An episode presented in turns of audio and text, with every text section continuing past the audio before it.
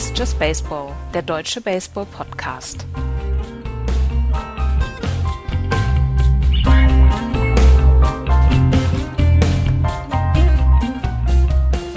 Zurück aus der Sommerpause. Hier ist Just Baseball am 26.07.2015. Schönen guten Tag. Heute sind wir wieder zu dritt. Andreas und Florian sind am Start. Hallo, ihr beiden. Hallo. Moin. Alles gut? Ja, wieder gesund. Das ist Endlich. schön, das ist ja, schön. Gut zu hören. Ja, dann haben, haben unsere Gebete ja geholfen, Andreas. ja, vielen Dank dafür. Ja. Und die Hörer dafür, haben wahrscheinlich dafür, auch. Dafür hast du dir wahrscheinlich gestern ein paar neue Stressbläschen geholt, ne? Wenn du hm. an Philadelphia denkst. Na, Stressbläschen nicht, aber ähm, ich, habe, ich habe in diesen anderthalb Wochen, wo ich krank war, habe ich glaube ich 15 oder 20 Baseballspiele gesehen. Okay. Also von daher, ich habe die Zeit sehr, sehr gut genutzt. Das ist gut. Aber gestern Stressbläschen nicht. Nein, ich habe es Cole Hamels gegönnt und ich habe eigentlich nur darauf gewartet, dass er sich den Arm ausreißt bei seinem vorletzten Pitch und dass er dann Promikron braucht. Der letzte Pitch, also wir müssen natürlich mit dem, mit dem großen Thema anfangen. Cole Hamels hat gestern etwas geschafft, was seit 50 Jahren nicht passiert ist. Seit Sandy Koufax Perfect Game äh, in 1965. Ähm, the greatest game ever pitched. Ihr wisst, das war das Spiel, wo nur zwei Base Runner insgesamt auf Base gekommen sind. Ähm, die Cups sind no-hitted geworden, sagt man das so? Geno-hitted worden.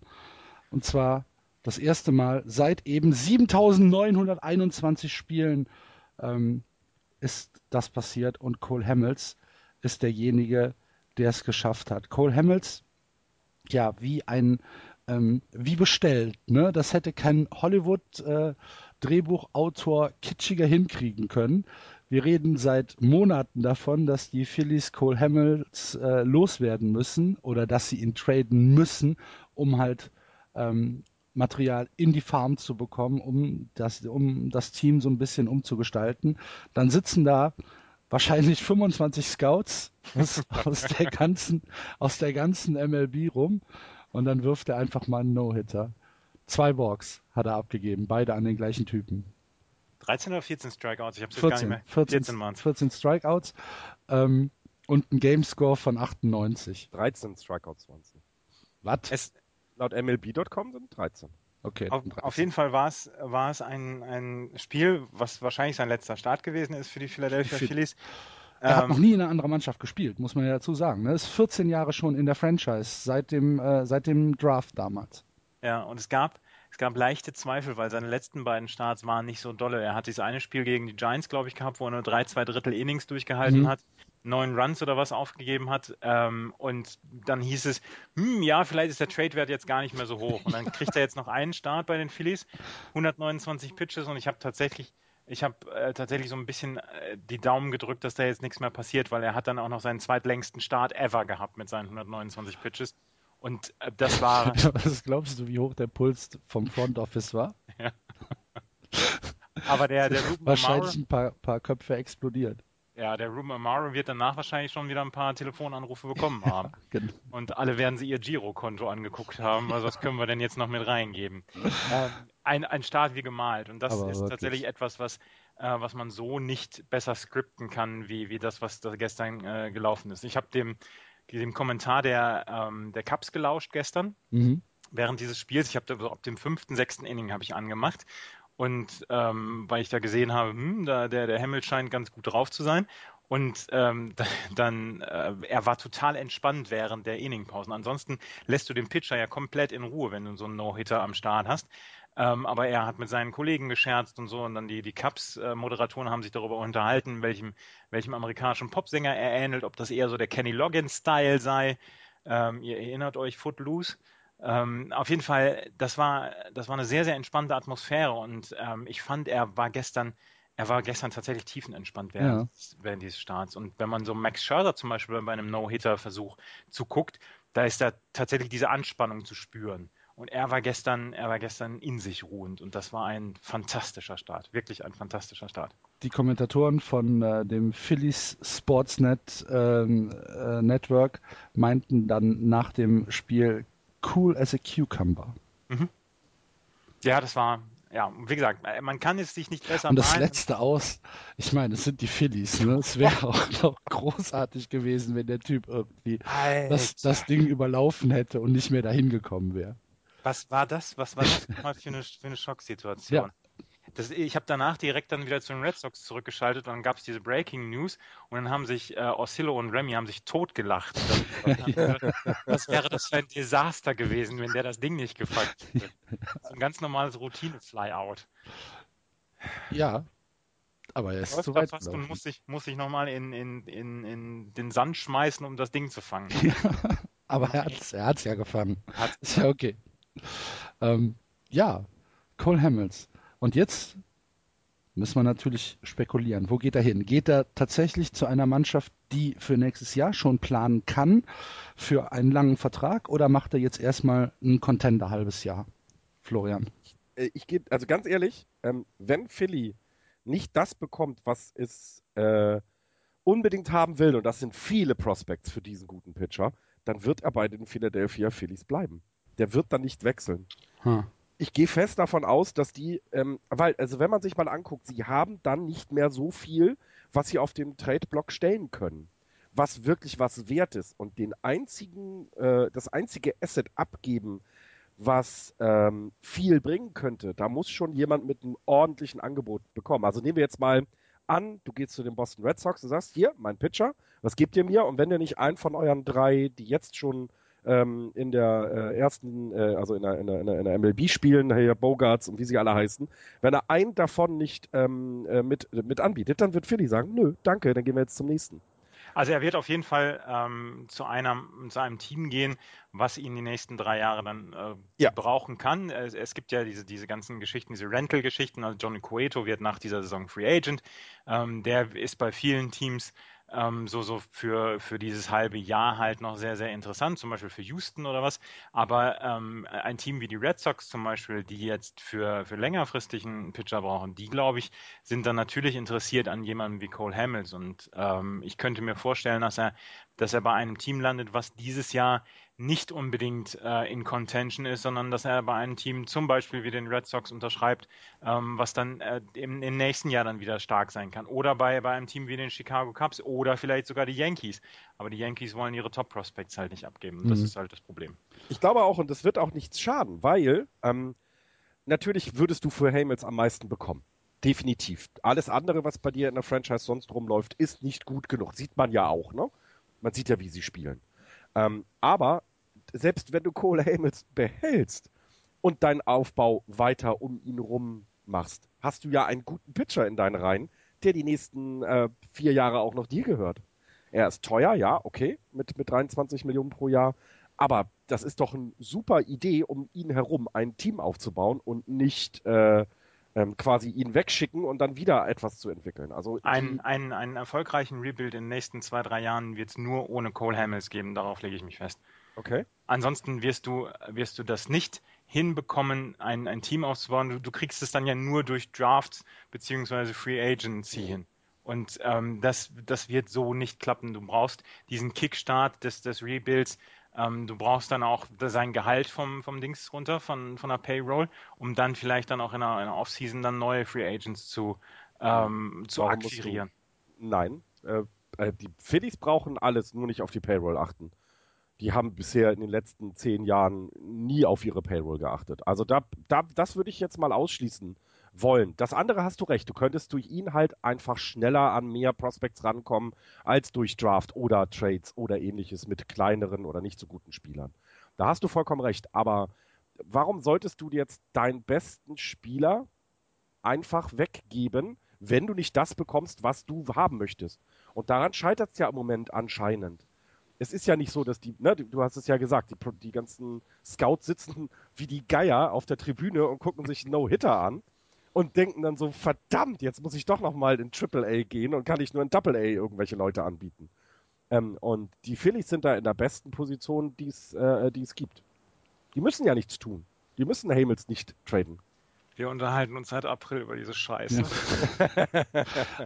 also ich bin voll bei Andreas. Ich glaube auch, dass ähm, die Phillies äh, Hamels weggeben müssen, um ähm, ein Rebuild zu starten, weil ohne ähm, ja, diesen, diesen Kickstart, wie Andreas das eben genannt hat, ohne die Möglichkeit, jetzt schon ähm, vielleicht zwei, drei, vielleicht sogar vier ähm, dreiviertel fertige oder fertige Spieler zu haben, die dir in den nächsten zwei, drei Jahren schon weiterhelfen können, ähm, wirst du es nicht hinkriegen.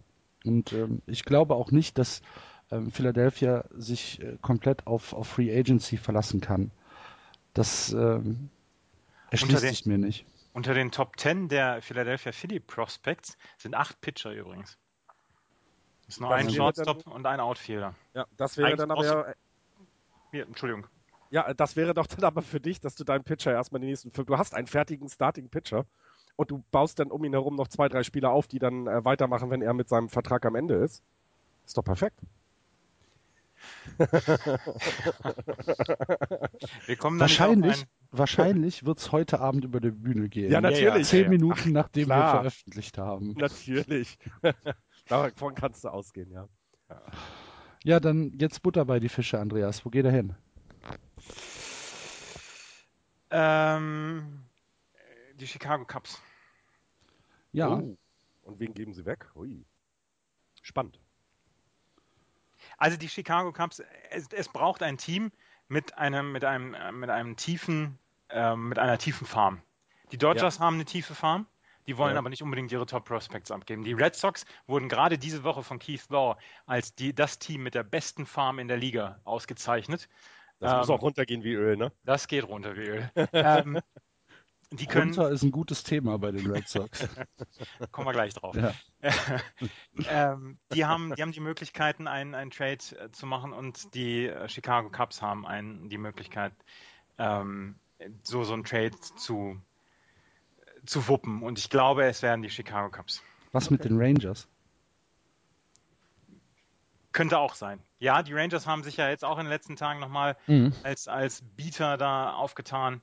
Ja, könnte auch sein. Im Moment glaube ich einfach, dass die tiefere Farm für die Cups die in den Ausschlag geben können. Ja, ich, also ich, ich glaube aber tatsächlich, er würde eher zu einem American League Team noch gehen können. Ähm, weil die es dringender brauchen. Klingt jetzt ein bisschen komisch. Ist ja lustig. Er hatte gestern einen Hit mehr als, die, als die Chicago Cubs, ne? Er hatte einen Double geschlagen. Sowas geht auch nur in der National League. Aber was ich noch sagen wollte, ja, alles gut. Ähm, du kannst ja gucken, also bis zu den Texas Rangers runter sind die ja alle noch im Deal oder äh, dabei, ähm, wenn es um die Wildcard geht. Deswegen glaube ich, wird ein American League Team mehr ähm, auf den Tisch legen als ein National League Team, jetzt wie die Cubs. Jetzt haben die Cubs eine ne, ne fette Farm, das hast du gesagt, klar. Ähm, das könnte dann auch sein, aber sowas wie die Rangers würde ich da auch nicht außer Acht lassen, ja. Also ich habe die Rangers tatsächlich als 1, die Red Sox an 2 und die Cubs an 3. Als äh, Aber wenn, als, wenn die Red Sox Abnehmer. so eine tolle Farm haben, ne? Warum, also dann müssen ja, dann müsst, dann müsste die, also ja, bei den Red Sox müsste dann ja wenig an Pitching in der Farm sein, sagen wir mal so. Ja, es ist tatsächlich nicht ganz ja. so viel ähm, okay. an Pitching okay. in der Farm. Da macht es auch Sinn. Ja. Du, du, hast Eduardo Rodriguez, den du jetzt schon äh, oben hast. Ähm, du hast Henry Owens noch. Ähm, ja. Also okay, dann, dann viele hast du nicht. Okay, dann würde es ja auch Sinn machen, dann ähm, was von deiner tiefen Farm, die ihr ja anscheinend habt ähm, mit den Red Sox, ähm, was abzugeben, um einen Pitcher zu bekommen, der eben nicht nur für ein Jahr ge gemietet ist, weil das könnte, das könnt ihr ja nun wahrlich gar nicht gebrauchen, sondern eben länger ist. Und dann passt das sogar in der American League sehr gut, ja, stimmt. Die Red Sox werden dieses Jahr wohl nicht mehr angreifen. Meinst du? Nein, das können, das können wir, glaube ich, so festhalten. Ruhe jetzt. wir sind ja in der, in der National League und dann fangen wir jetzt auch äh, in der National League an. Die National League. Und zwar in der National League East, wo die Phillies mit 17,5 Spielen hinter den Nationals abgeschlagen immer noch auf dem letzten Platz sind.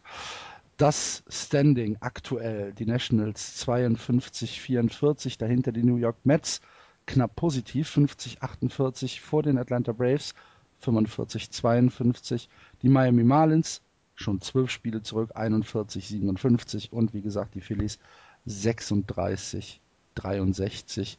364er Winning Percentage, äh, minus 145 Run Differential. Ja, können wir einen Haken dran machen. Die Washington Nationals spielen seit äh, Wochen einen 500er Ball und halten sich dennoch ähm, an der Spitze, weil dahinter die Mets und äh, auch die Braves so richtig nicht angreifen können. Es sind immer mal wieder Ausreißer nach oben dabei, aber ähm, gerade bei den Mets ist es einfach viel zu unkonstant und viel zu harmlos in der Offensive. Oder sehe ich das, äh, sehe ich das falsch? Die Offensive ist, ist eine Katastrophe. Ja. Der, ähm, der, der ähm, Manager der Mets musste letzte Woche, ich glaube Donnerstag war, er musste ein, ein Line-up aufzeichnen, wo sowohl die an Nummer 4 als auch an Nummer 5 ähm, die beiden Hitter einen Average von unter 180 hatten, also unter der Mendoza-Line. Mhm. Ähm, das ist das zweite Mal in der Modern äh, oder in der Live-Ball-Ära passiert seit 1920, dass es ein Team gab, was, was auf 4 und 5 zwei, zwei Spieler aufstellen musste, die unter 1,80 haben. Das andere war am 25. September 1975, als Oakland ähm, das gemacht hat. Ähm, Terry Collins hatte dann die Nummer 4, John Maybury Jr., der einen 170er Average hatte, und Nummer 5, Eric Campbell, 179. Bartolo Colon in dem Line-Up hatte sogar einen 147er Average, was für einen Pitcher da tatsächlich sehr, sehr gut ist. Aber ähm, die Offensive ist sensationell schlecht bei den Mets. Und das ist ja. im Moment das große Problem. Und deswegen sagen alle Leute, ihr müsst was in der Offensive tun. Sie haben ja jetzt was getan. Ja. Sie haben Juan Uribe, Juhu! Hottest Thing in Baseball haben sich geholt von den Braves. Der zum Beispiel mit seinem zweiten Panama-Kanal weggetradet. ja, ja, aber nein, weißt du, wo die den herhaben? Und das ist ja das, das ist ja das Beknackte. Die haben ihn nicht von den Dodgers. Der hat nochmal eine Zwischenstation bei den Braves gemacht. Braves, ja, ja. ja. Der, der bist du doch bekloppt. Der also. 272er Average, der sieht aus wie, wie, ähm, wie die Offensivmaschine überhaupt. Und für ähm, Metz, für Metz Verhältnisse, ja. ja. genau. Und Kelly Johnson haben sie auch noch mhm. geholt. Und die beiden sollen jetzt erstmal die Offensive so ein bisschen ähm, nach vorne bringen. Das Problem ist halt, ihnen fehlt nach wie vor was. Aber die Mets haben wohl gesagt, sie wollen sich nicht von ihrem, von ihrem Pitching trennen. Also sie wollen weder Matt Harvey, noch Jacob de Grom, noch Noah Syndergaard, noch Steven Matz ähm, äh, loswerden, beziehungsweise sie wollen in keinem Trade sollen diese vier Namen auftauchen. Ähm, worüber sie eventuell jetzt im Moment mit sich reden lassen, ist Zach Wheeler. Ähm, ansonsten, aber sie haben wohl jetzt so ein bisschen eingesehen, dass sie in der Offensive dringendst was tun müssen. Und ähm, ja, mit Juan Uribe und Kelly Johnson ist ein Anfang getan, aber das kann es nicht sein. Sie haben tatsächlich eine, eine goldene Chance dieses Jahr, meiner Meinung nach. Die Nationals sind noch nicht so weit weg. Die uh, Starting Rotation der Mets hat sich als wirklich sensationell gut erwiesen. Und jetzt haben sie eine Chance, was, was zu holen. Und ähm, ich bin sehr gespannt, was sie jetzt machen werden. Ich sehe, ich sehe tatsächlich den, ähm, den Zeitdruck nicht. Und ich sehe auch nicht so wirklich die goldene Chance. Also für mich wäre die Strategie tatsächlich ähm, sehr Metz-like. Ich würde die Pitcher auch behalten und äh, dann versuchen, mich über kleine Tweaks in der Offensive äh, für, die, für das nächste oder für das übernächste Jahr so aufzustellen, äh, dass ich ja, dass ich die Liga dominieren kann mit dem äh, mit mit der Rotation. Also ich sehe den Zeitdruck ehrlich gesagt nicht, weil ähm, in der National League sehe ich die Washington Cap äh, Capitals äh, Nationals ähm, klar besser als die Mets und äh, wenn es in die Playoffs geht, dann äh, hast du mit den Dodgers, mit St. Louis, mit den Pirates, mit den Nationals, hast du so starke Konkurrenz, ähm, dass, ich, dass ich nicht diese goldene Opportunity sehe. Ich stimme Axel zu. Die Nationals. Entschuldigung. Nein, ich glaube auch, dass die Nationals in dieser Saison noch zu stark sind für die Mets und ähm, ich glaube eher, dass du, wie Axel sagst, das langsam weiter aufbauen musst. Denn im Prinzip sind es ja vielleicht nur zwei, drei kleine Trades. Du brauchst ja jetzt keinen Bryce Harper oder Mike Trout bei dir im Kader, ähm, sondern irgendeiner, der mal trifft und mhm. regelmäßig trifft und dann vielleicht sogar noch einen zweiten und einen dritten. Und das kriegst du eventuell schon mit vernünftigen, kleinen, guten Trades hin. Wie gesagt, du hast eine, du hast eine tolle Rotation, auf die du aufbauen kannst, die äh, auf Jahre noch bei dir sind. Und ähm, also ich sehe es tatsächlich nicht, nicht so. Ähm, und wie, wie, ja, und wie, gut, was, was Andreas ja gesagt hat, das sehe ich genauso. Der Zach Wheeler, bei der Rotation, die sie jetzt haben, brauchen sie den nicht mehr. Meiner Meinung nach. Den hatten sie ja damals von den, äh, von den Giants geholt. Ähm, und ich, ich denke eher, dass man damit eben vielleicht einen oder zwei Leute für die Offensive bekommt, die, äh, die dir dann nächstes Jahr auch weiterhelfen können. Mhm. Und dann greifst du wieder an. Falls ihr, liebe Hörer, den äh, Podcast heute am Sonntag noch hören solltet, dann empfehlen wir euch ab 19.10 Uhr MLB TV oder von mir aus auch Sport 1 US einzuschalten. Da spielen nämlich die Mets gegen die Dodgers und ihr könnt Jacob de Grom gegen Zach Greinke sehen. Oh, das muss ich Und das wird äh, bestimmt ein relativ cooles Spiel. Oh, wobei ist Greinke nicht noch bei seinen äh, Der Scoreless. Nee, genau. Nee, nee, nee, ist, ist der wieder nee, der da? Ist, der ist zurückgekommen, ja. Ah, okay. Und er hat 42 zwei Drittel Score des genau. Innings ja. hintereinander. Ja. Ein und Monster im Moment, ja. Jacob de Grom ist äh, ja auch nur 10 und 6, weil er halt keinen Run-Support bekommt. Ja. Ja, der hat auch eine fantastische Saison, Ja. 120 Strikeouts. Ähm, Super Typ. Äh, äh, ich sag ja, den will ich das- haben. ja, aber den kriegst du nicht. Ich weiß. Aber den für Mike Napoli und Jackie Bradley Jr. Ja. Ja. Mach mal den hast, Vorschlag. hast du eine Schubkarre? Dann kriegen wir das hin. Macht mal den Vorschlag. Ich glaube, mehr als Lachen werdet ihr nicht ernten. Das Einzige, was man zu den Mets noch sagen muss, ist, Bartolo Colon wird halt nicht jünger. Ne? Also der ist sogar noch ein Jahr älter als ich, auch wenn das, man sich nicht vorstellen kann, dass das geht. Ähm, aber ich gehe davon aus, dass man eventuell dann sogar mit Zach Wheeler weitermacht, äh, um ihn quasi hinter Jakob, äh, hinter äh, Bartolo Colon dann aufzubauen. Weiß Ihr, nicht. seid, ihr seid mir zu sehr in, in dieser, in dieser Baseball Manager. Ähm, C64 Baseball Manager. Attitüde gefangen. Wie, was? Du bist das doch, wenn du, hast du deine Trade-Vorschläge eben gerade gehört? Die, ähm, die Mets haben übrigens, haben übrigens Michael Conforto, ihre Nummer 2 Prospect, promoted. Im ersten Spiel hat er nur einen RBI, aber jetzt gestern hat er in seinem Spiel, ich glaube 15 zu 2 haben sie gegen die Dodgers gewonnen, hat er vier Hits und vier Runs gehabt. Und Mhm. ähm, er ist der zweite Spieler in der Modern Era, der vier Hits und vier Runs in einem der ersten beiden Spiele gehabt hat. Warst du wieder im Recherchestollen Mhm. unterwegs? Und der ist auch erst 22, ne? Also auch da Ja. könnte eventuell was für die Offensive ja, mh, ja aufgebaut werden.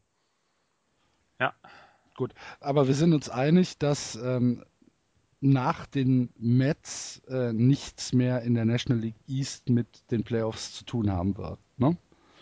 Nee, Nee. Braves siebeneinhalb Spiele äh, zurück und äh, damit schon zu weit weg und äh, sie machen halt auch nicht den Eindruck, dass sie noch irgendwie angreifen können. Die Marlins, ja, Riesenenttäuschung und ja, von den Phillies. Ja, Andreas, Bei- bei- wolltest bei- du noch was zu den Phillies sagen? Nee, zu den Phillies nicht, aber bei Atlanta ist halt, äh, ist halt interessant, wer jetzt zum Beispiel für Julio Teheran ähm, als Team noch interessant wird. Die, die wollen weiterhin ähm, ihren Rebuild weiter fortführen. Da sind sie ja sehr, sehr ähm, auf, auf sehr gutem Weg. Die sind ja anders als die, die Phillies zum Beispiel sehr schnell in diesen Rebuild-Modus reingegangen. Und jetzt gibt es zum Beispiel die, die Überlegung, wer könnte ähm, für Julio Teheran interessant sein oder wer könnte für Shelby Miller vielleicht sogar interessant sein. Ähm, da sind die sehr, ähm, sehr schnell dabei und auch die Miami Marlins sind, sind im Sell-Modus Oh und ja. ähm, die, werden, die werden sicherlich auch noch ein bisschen was machen, Hm. um dann für die neue Saison dann ja auch wieder gerüstet zu sein. Aber ist äh, Shelby Miller nicht irgendwie das, das gleiche äh, wie von mir aus äh, Jacob de Grom oder Ja, kann sein, habe ich jetzt nur als Beispiel äh, genommen. na, weil das ist ja das ist ja das Ace äh, der Braves 227er äh, ERA aktuell bei 107 Strikeouts. Ähm, an dem geht ja kein Weg vorbei und den werden sie halten wollen. Da Den bin werden ich sie halt, mir das, das habe ich jetzt als Beispiel genommen. Julio Teheran ist Ja. eher der Typ, der, der rausgeht. Und bei den Marlins ähm, hört man sich wohl ähm, Angebote für Dan Herron und Matt Latos an. Ja, ja, ja. ja, das mit Latos wäre auch gar nicht so schlecht. Mhm. Na gut. Und Ja. vielleicht in dem Fall auch nicht so ähm, teuer, ne? Also jetzt nicht, ich glaube nicht, dass du für Matt Latest so viele tolle Prospects aufgeben musst. Er ist ein guter, keine Frage, aber es ist ja nicht so, dass er ähm, jetzt quasi hier Shields oder ähnliche K- Qualitäten hat oder Hamels oder sowas. Also Mhm. das ist schon, ich glaube, dafür könnte man dann tatsächlich nur weniger gute, in Anführungsstrichen, Prospects weggeben. warten wir es ab. Am Freitag um 22 Uhr deutscher Zeit endet die Trade Deadline und dann wissen wir mehr und äh, nächsten Sonntag in unserer 99. Ausgabe übrigens werden wir da sicherlich intensiv drüber sprechen und uns gegenseitig beschimpfen. Weil keiner wusste, was passiert ist. Okay, dann äh, gehen wir jetzt eine Division weiter und gucken in der National League Central mal nach dem Rechten. Angeführt wird die Central wie üblich von den St. Louis Cardinals mit immer noch dem besten Rekord im gesamten Baseball. 63 Siege bei 34 Niederlagen. Dahinter Pittsburgh Pirates, fantastische Saison, 56-41. Vor den Cubs 51-45. Negativ wird es dann bei den Cincinnati Reds 43-52 und die Milwaukee Brewers mit dem gleichen Rekord wie die Boston Red Sox 43-55. Ähm, die St. Louis Cardinals haben vor Wochenfrist oder vor zehn Tagen äh, drei von vier Spielen gegen die Pirates verloren, was ich sehr überraschend fand, und haben sich dann gedacht, puh, so geht's nicht weiter und stehen seitdem wieder äh, 8 und 1. Ein Spiel gegen die Mets haben sie mal verloren. Ähm, es ist das Thema, was wir schon im Prinzip die ganze Saison haben. Die Cardinals spielen spektakulär guten Baseball und egal was Pittsburgh macht, wie sie sich strecken, sie kommen nicht dran. Ähm, für dich, Andreas, die Cardinals immer noch das beste Team im Baseball? Ja, äh, für mich ist es nach wie vor das beste Team im Baseball. Ich habe jetzt zwei Spiele von ihnen in den letzten anderthalb Wochen gesehen. Äh, Welche, Einem, weißt du das? Ähm, ich, eins gegen Atlanta und eins davor die Serie. Ähm, auf jeden Fall gegen Atlanta, Spiel, das waren ja, das waren ja äh, relativ äh, pitching-lastige Duelle, ne? Ja, ich habe ein, ein Spiel von John Leckie habe ich jetzt gesehen. Mhm. Ähm, da hat er, da hat er sehr, sehr gut gepitcht. Und die äh, St. Louis Cardinals haben es ja, haben ja geschafft, 21 Spiele zu gewinnen, ähm, wenn sie drei Runs oder weniger selber gescored haben. Mhm also das ist ja dann auch eine Qualität, dass, dass, dass sie mit ihrem Pitching ähm, eigentlich sich jeder, jeder Rotation entgegenstellen können und sagen können, okay, vielleicht äh, schaffen wir nicht so viele, so viele Runs, aber wir selber sind einfach äh, im Moment sehr, sehr gut drauf. Und ich habe jetzt einen längeren Artikel gelesen über äh, John Mosiliak, der General Manager der St. Louis Cardinals.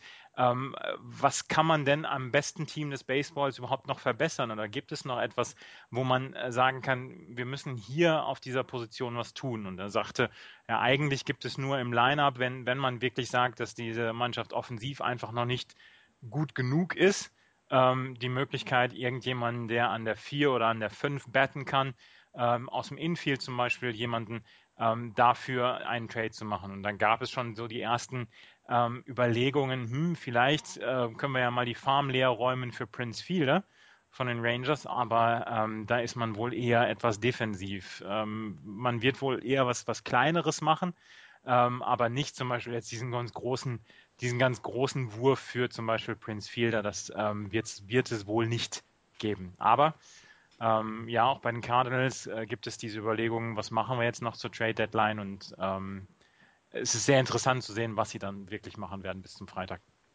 Zumal sie ja eigentlich ja nichts, also ne, eigentlich ja nichts bräuchten, theoretisch. Also sie ähm, brauchen ein bisschen Power, ne? Sie brauchen ja. noch ein, ein, bisschen Power, gerade, gerade für die Playoffs. Du hast im Prinzip im, ähm, im Line-Up hast du als ähm, Hitting-Maschine Johnny Peralta, ähm, dem aber halt ein bisschen die Power abgeht. Ja, aber du gewinnst ja gerade Spiele. Ja, also, die gewinnen die ganze Saison, Saisonspiele. Ja, eben. Es geht ja um, um, äh, um, um das Team noch besser zu machen. Also sie sind in einer, ich glaube, sie sind da in der, in der komfortabelsten äh, Situation aller ähm, Teilnehmer, die da oben gerade rumkreuchen. Also ich glaube eher, dass so Teams kommen ja gleich so wie die Pirates oder die Cubs sich noch verstärken müssen, um die äh, Phalanx äh, Cardinals irgendwie äh, anzugreifen. Also über die geht es auch in dem in den in den äh, Conference Series, also da äh, äh also National League äh, Championship Series. Also die werden da drin stehen und gucken, wer dann ähm, versucht, sie zu schlagen.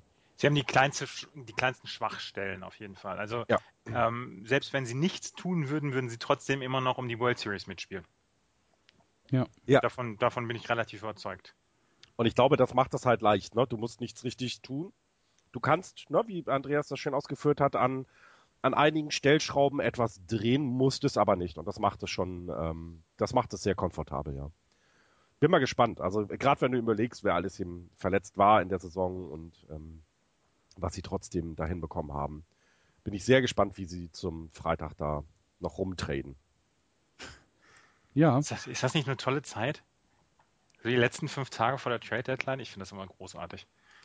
Hängen ja, vor allem, weil man sein, ja, weil, vor allem, wenn man sein eigenes Team, ne? Also wenn man irgendwie immer guckt, so was machen sie jetzt noch, ne? Wir kommen nachher noch zu den Giants. Ich wüsste jetzt im Moment nicht, was die alles machen müssen, so viel wie sie eigentlich machen müssten, aber eigentlich müssen sie auch nichts machen.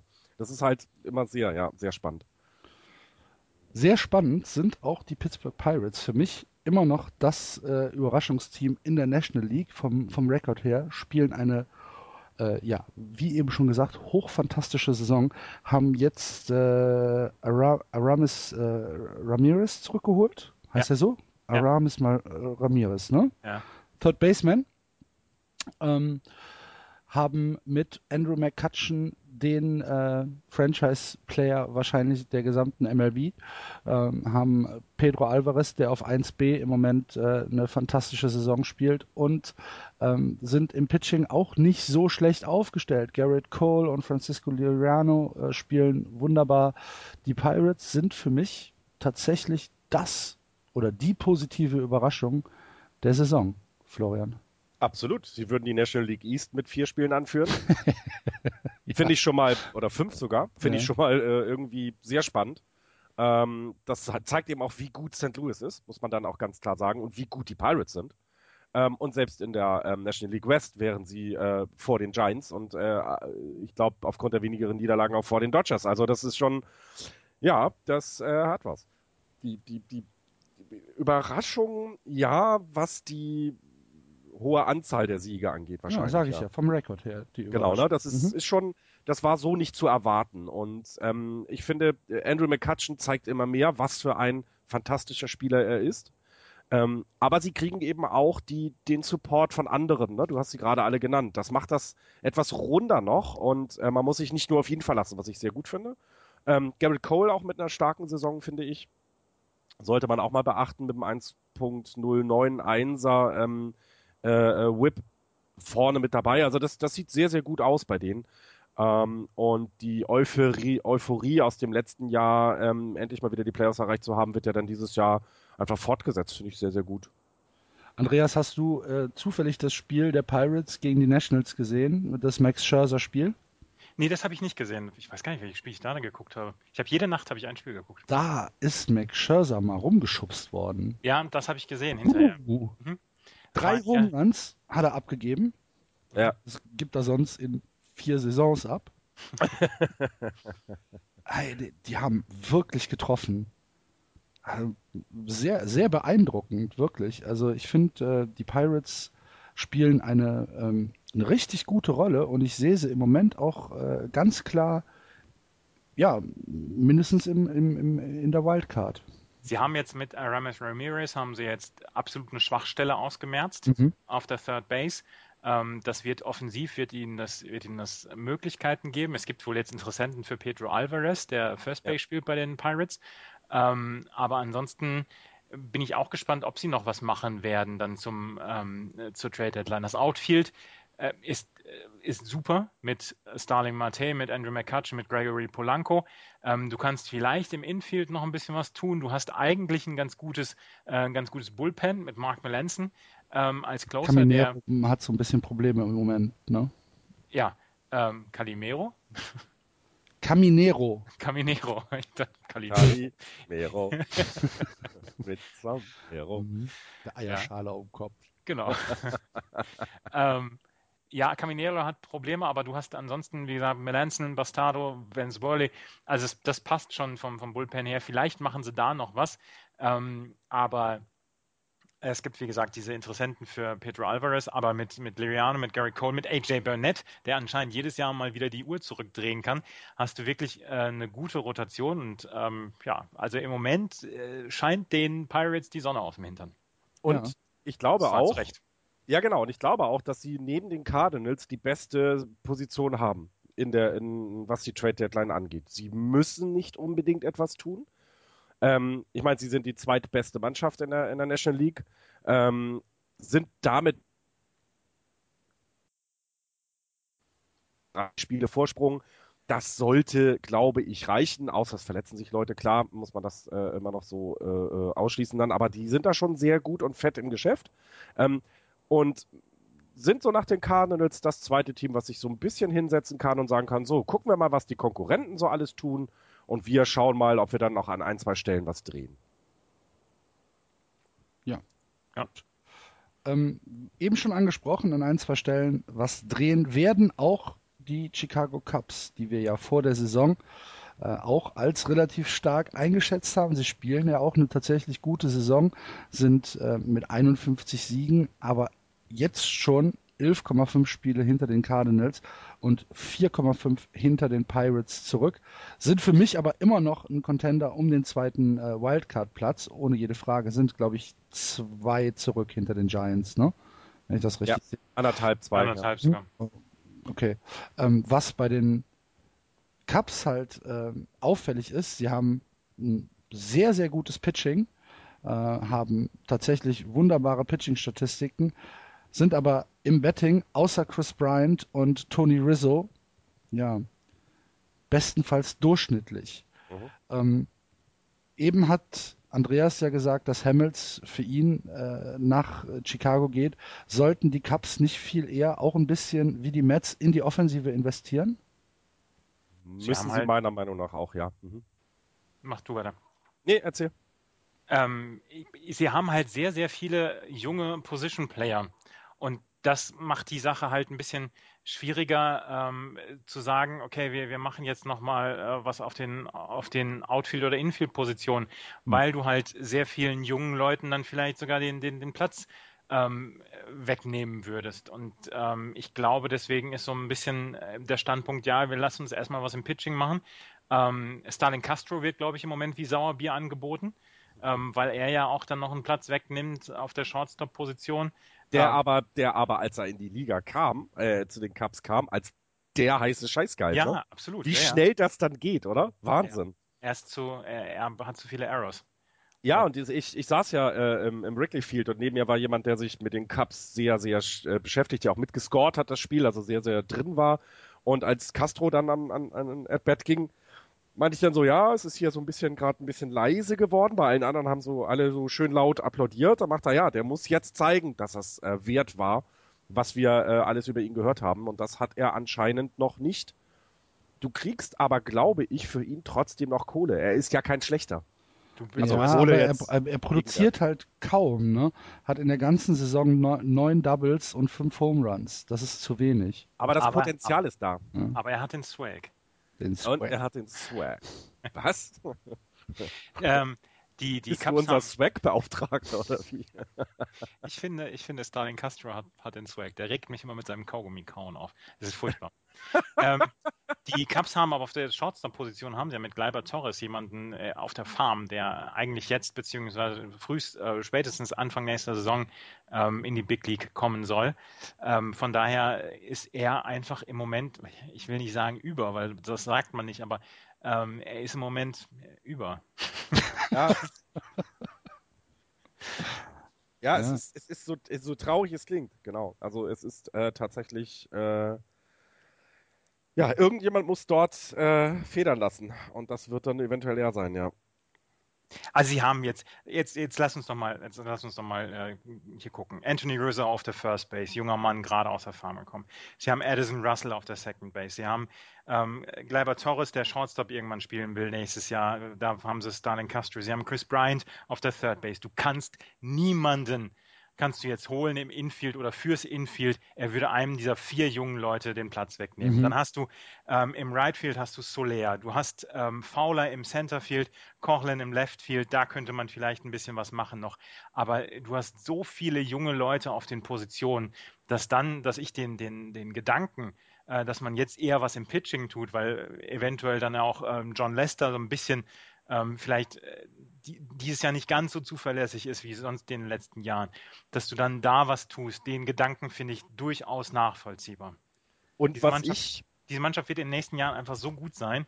Offensiv meinst du? Ja, ich mhm. glaube ich, glaube ich. Mhm. Das, das ist ein junges Team. Die sind vielleicht so ein bisschen übermotiviert. Die äh, den ersten Strike wollen schon den, den Home Run schlagen. Ähm, vielleicht ist das so ein bisschen das Problem. Ich, ich habe was, also die Schwächen, die ich damals gesehen habe, war eben genau die Jugend. Das ist auch, das kamen ja dann noch Leute dazu, die ich ja noch gar nicht gesehen hatte.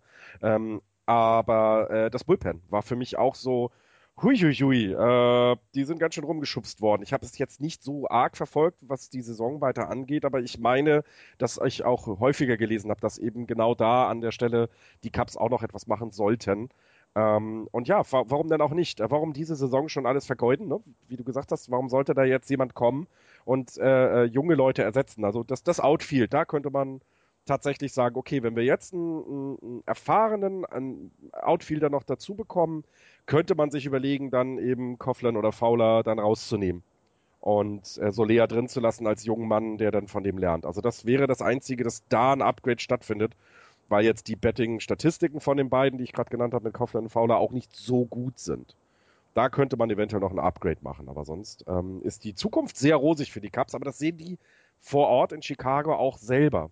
Ich glaube auch, die Erwartungen sind nicht zu hoch diese Saison. Ich glaube, nächstes Jahr wird schon, da wird schon eher erwartet, dass da was passiert. Aber dieses Jahr gehe ich davon aus, könnten sie auch mit einer, wir sind halt in die Playoffs gekommen, ähm, äh, Wild, über die Wildcard äh, reden. Ist das Stadion eigentlich fertig? Jo. Okay. Fast, ja. Ich glaube, innen drin fehlt noch ein bisschen was. Aber die Bleachers, also der Efeu sind durch. wieder und ja. die Bleachers sind ja. auch durch. Okay. Genau, genau. Bleachers sind durch, aber ich glaube, irgendwo, irgendwo drin ist noch was, ja. Sind noch Maulwurfshügel. Ja, oder äh, ich meine, also. Äh, Im Wrigley Field wäre ich gerne Maulwurf. ja. Ist Na gut. ein sehr, sehr tolles Stadion. Kann ich ja. jedem mal empfehlen. Sollen wir die lustige Geschichte von Johnny Cueto jetzt erzählen? Oh ja. Johnny Cueto hat sich gestern warm gemacht für seinen, für seinen Start ähm, gegen die Colorado Rockies. Und dann ähm, hat ihn im, im beim Warm-up hat ihn dann ähm, ähm, der, der Rookie Lawrenson, Michael Lawrenson, hat sich auch aufgewärmt und dann hat Johnny Cueto ihn gefragt, was machst du denn hier? Und dann sagt er, du wirst doch jetzt getradet.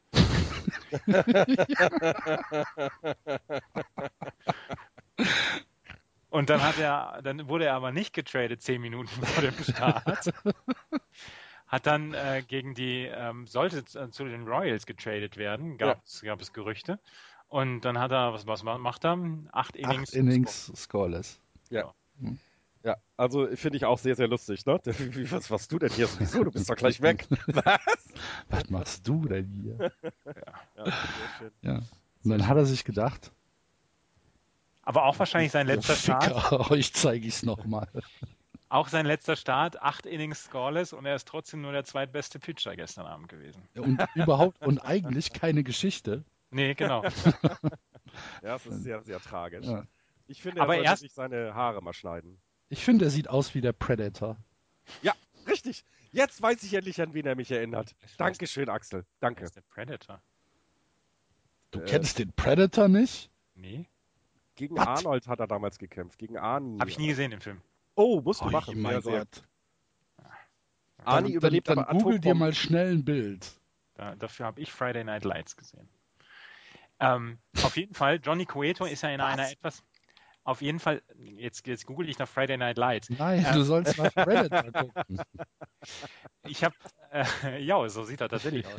ja, großartig, Axel, sehr, sehr großartig. Ähm, Johnny Cueto ist ja in einer anderen Situation als Cole Hamels. Cole Hamels hat jetzt noch, ich glaube, zwei Jahre oder drei Jahre Vertrag. Mhm. Ähm, Johnny Cueto wird nach dieser Saison Free Agent. Er ist also eher in der Situation, ähm, die Cincinnati Reds werden nicht allzu viel für ihn bekommen. Sie können nicht diese, ich sage jetzt mal, Preise aufrufen wie die Phillies für Cole Hamels, obwohl er wahrscheinlich ähnlich gut ist wie ähm, wie Cole Hamels, aber ähm, er wird einen Contender dieses Jahr noch besser machen und dann wird er Free Agent werden und äh, wird dann äh, die dicke Kohle machen. Und, ja. ähm, das ist sehr interessant, wo er dann landen wird.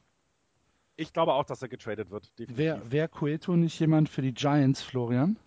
Ähm, jein und ah, natürlich, aber ich glaube nicht, dass wir in diesem Jahr irgendetwas kurz, also, ah, man weiß bei denen immer nie. Manchmal machen sie dann ja wirklich komische Sachen, das stimmt schon. Ja, die, die Rotation könnte ein Cueto vertragen, auf jeden Fall. Ähm, äh, die, ich glaube, jede Rotation kann die ertragen von einem Contenter. Und wenn dann die Dodgers ihn nicht bekommen würden, ja, klar, nehme ich. Sofort. Frage ist, was sie dafür haben wollen. Denn jetzt was unsere Farm angeht, sind wir nicht so dick äh, aufgeladen wie äh, die Red Sox oder die anderen, wie die Cubs oder, oder mhm. Mets oder was auch immer. Ähm, es ist einiges da. Ähm, ja. Ich, ich glaube aber eher, dass die Giants, wenn sie etwas traden wollen, nicht nur an diese Saison denken, sondern auch äh, weiter. Denn du musst ja jetzt irgendwann mal anfangen, über die Rotation nachzudenken für die nächsten zwei, drei Jahre. Und da wäre so ein Cueto-Deal, ihn jetzt erstmal zu leihen, auszuprobieren und dann zu äh, verpflichten, natürlich gut. Das würde ich sofort unterschreiben, ähm, dass der dann noch ein paar Jährchen länger bleibt. Er wird dann aber eben nicht billig werden. Und ähm, auch wenn die Giants gerade irgendwie äh, sehr, sehr stark gewachsen sind im Wert, ist das doch immer noch ein bisschen eine Geldfrage. Ja. Du weißt doch, wer sparen will, zahlt doppelt.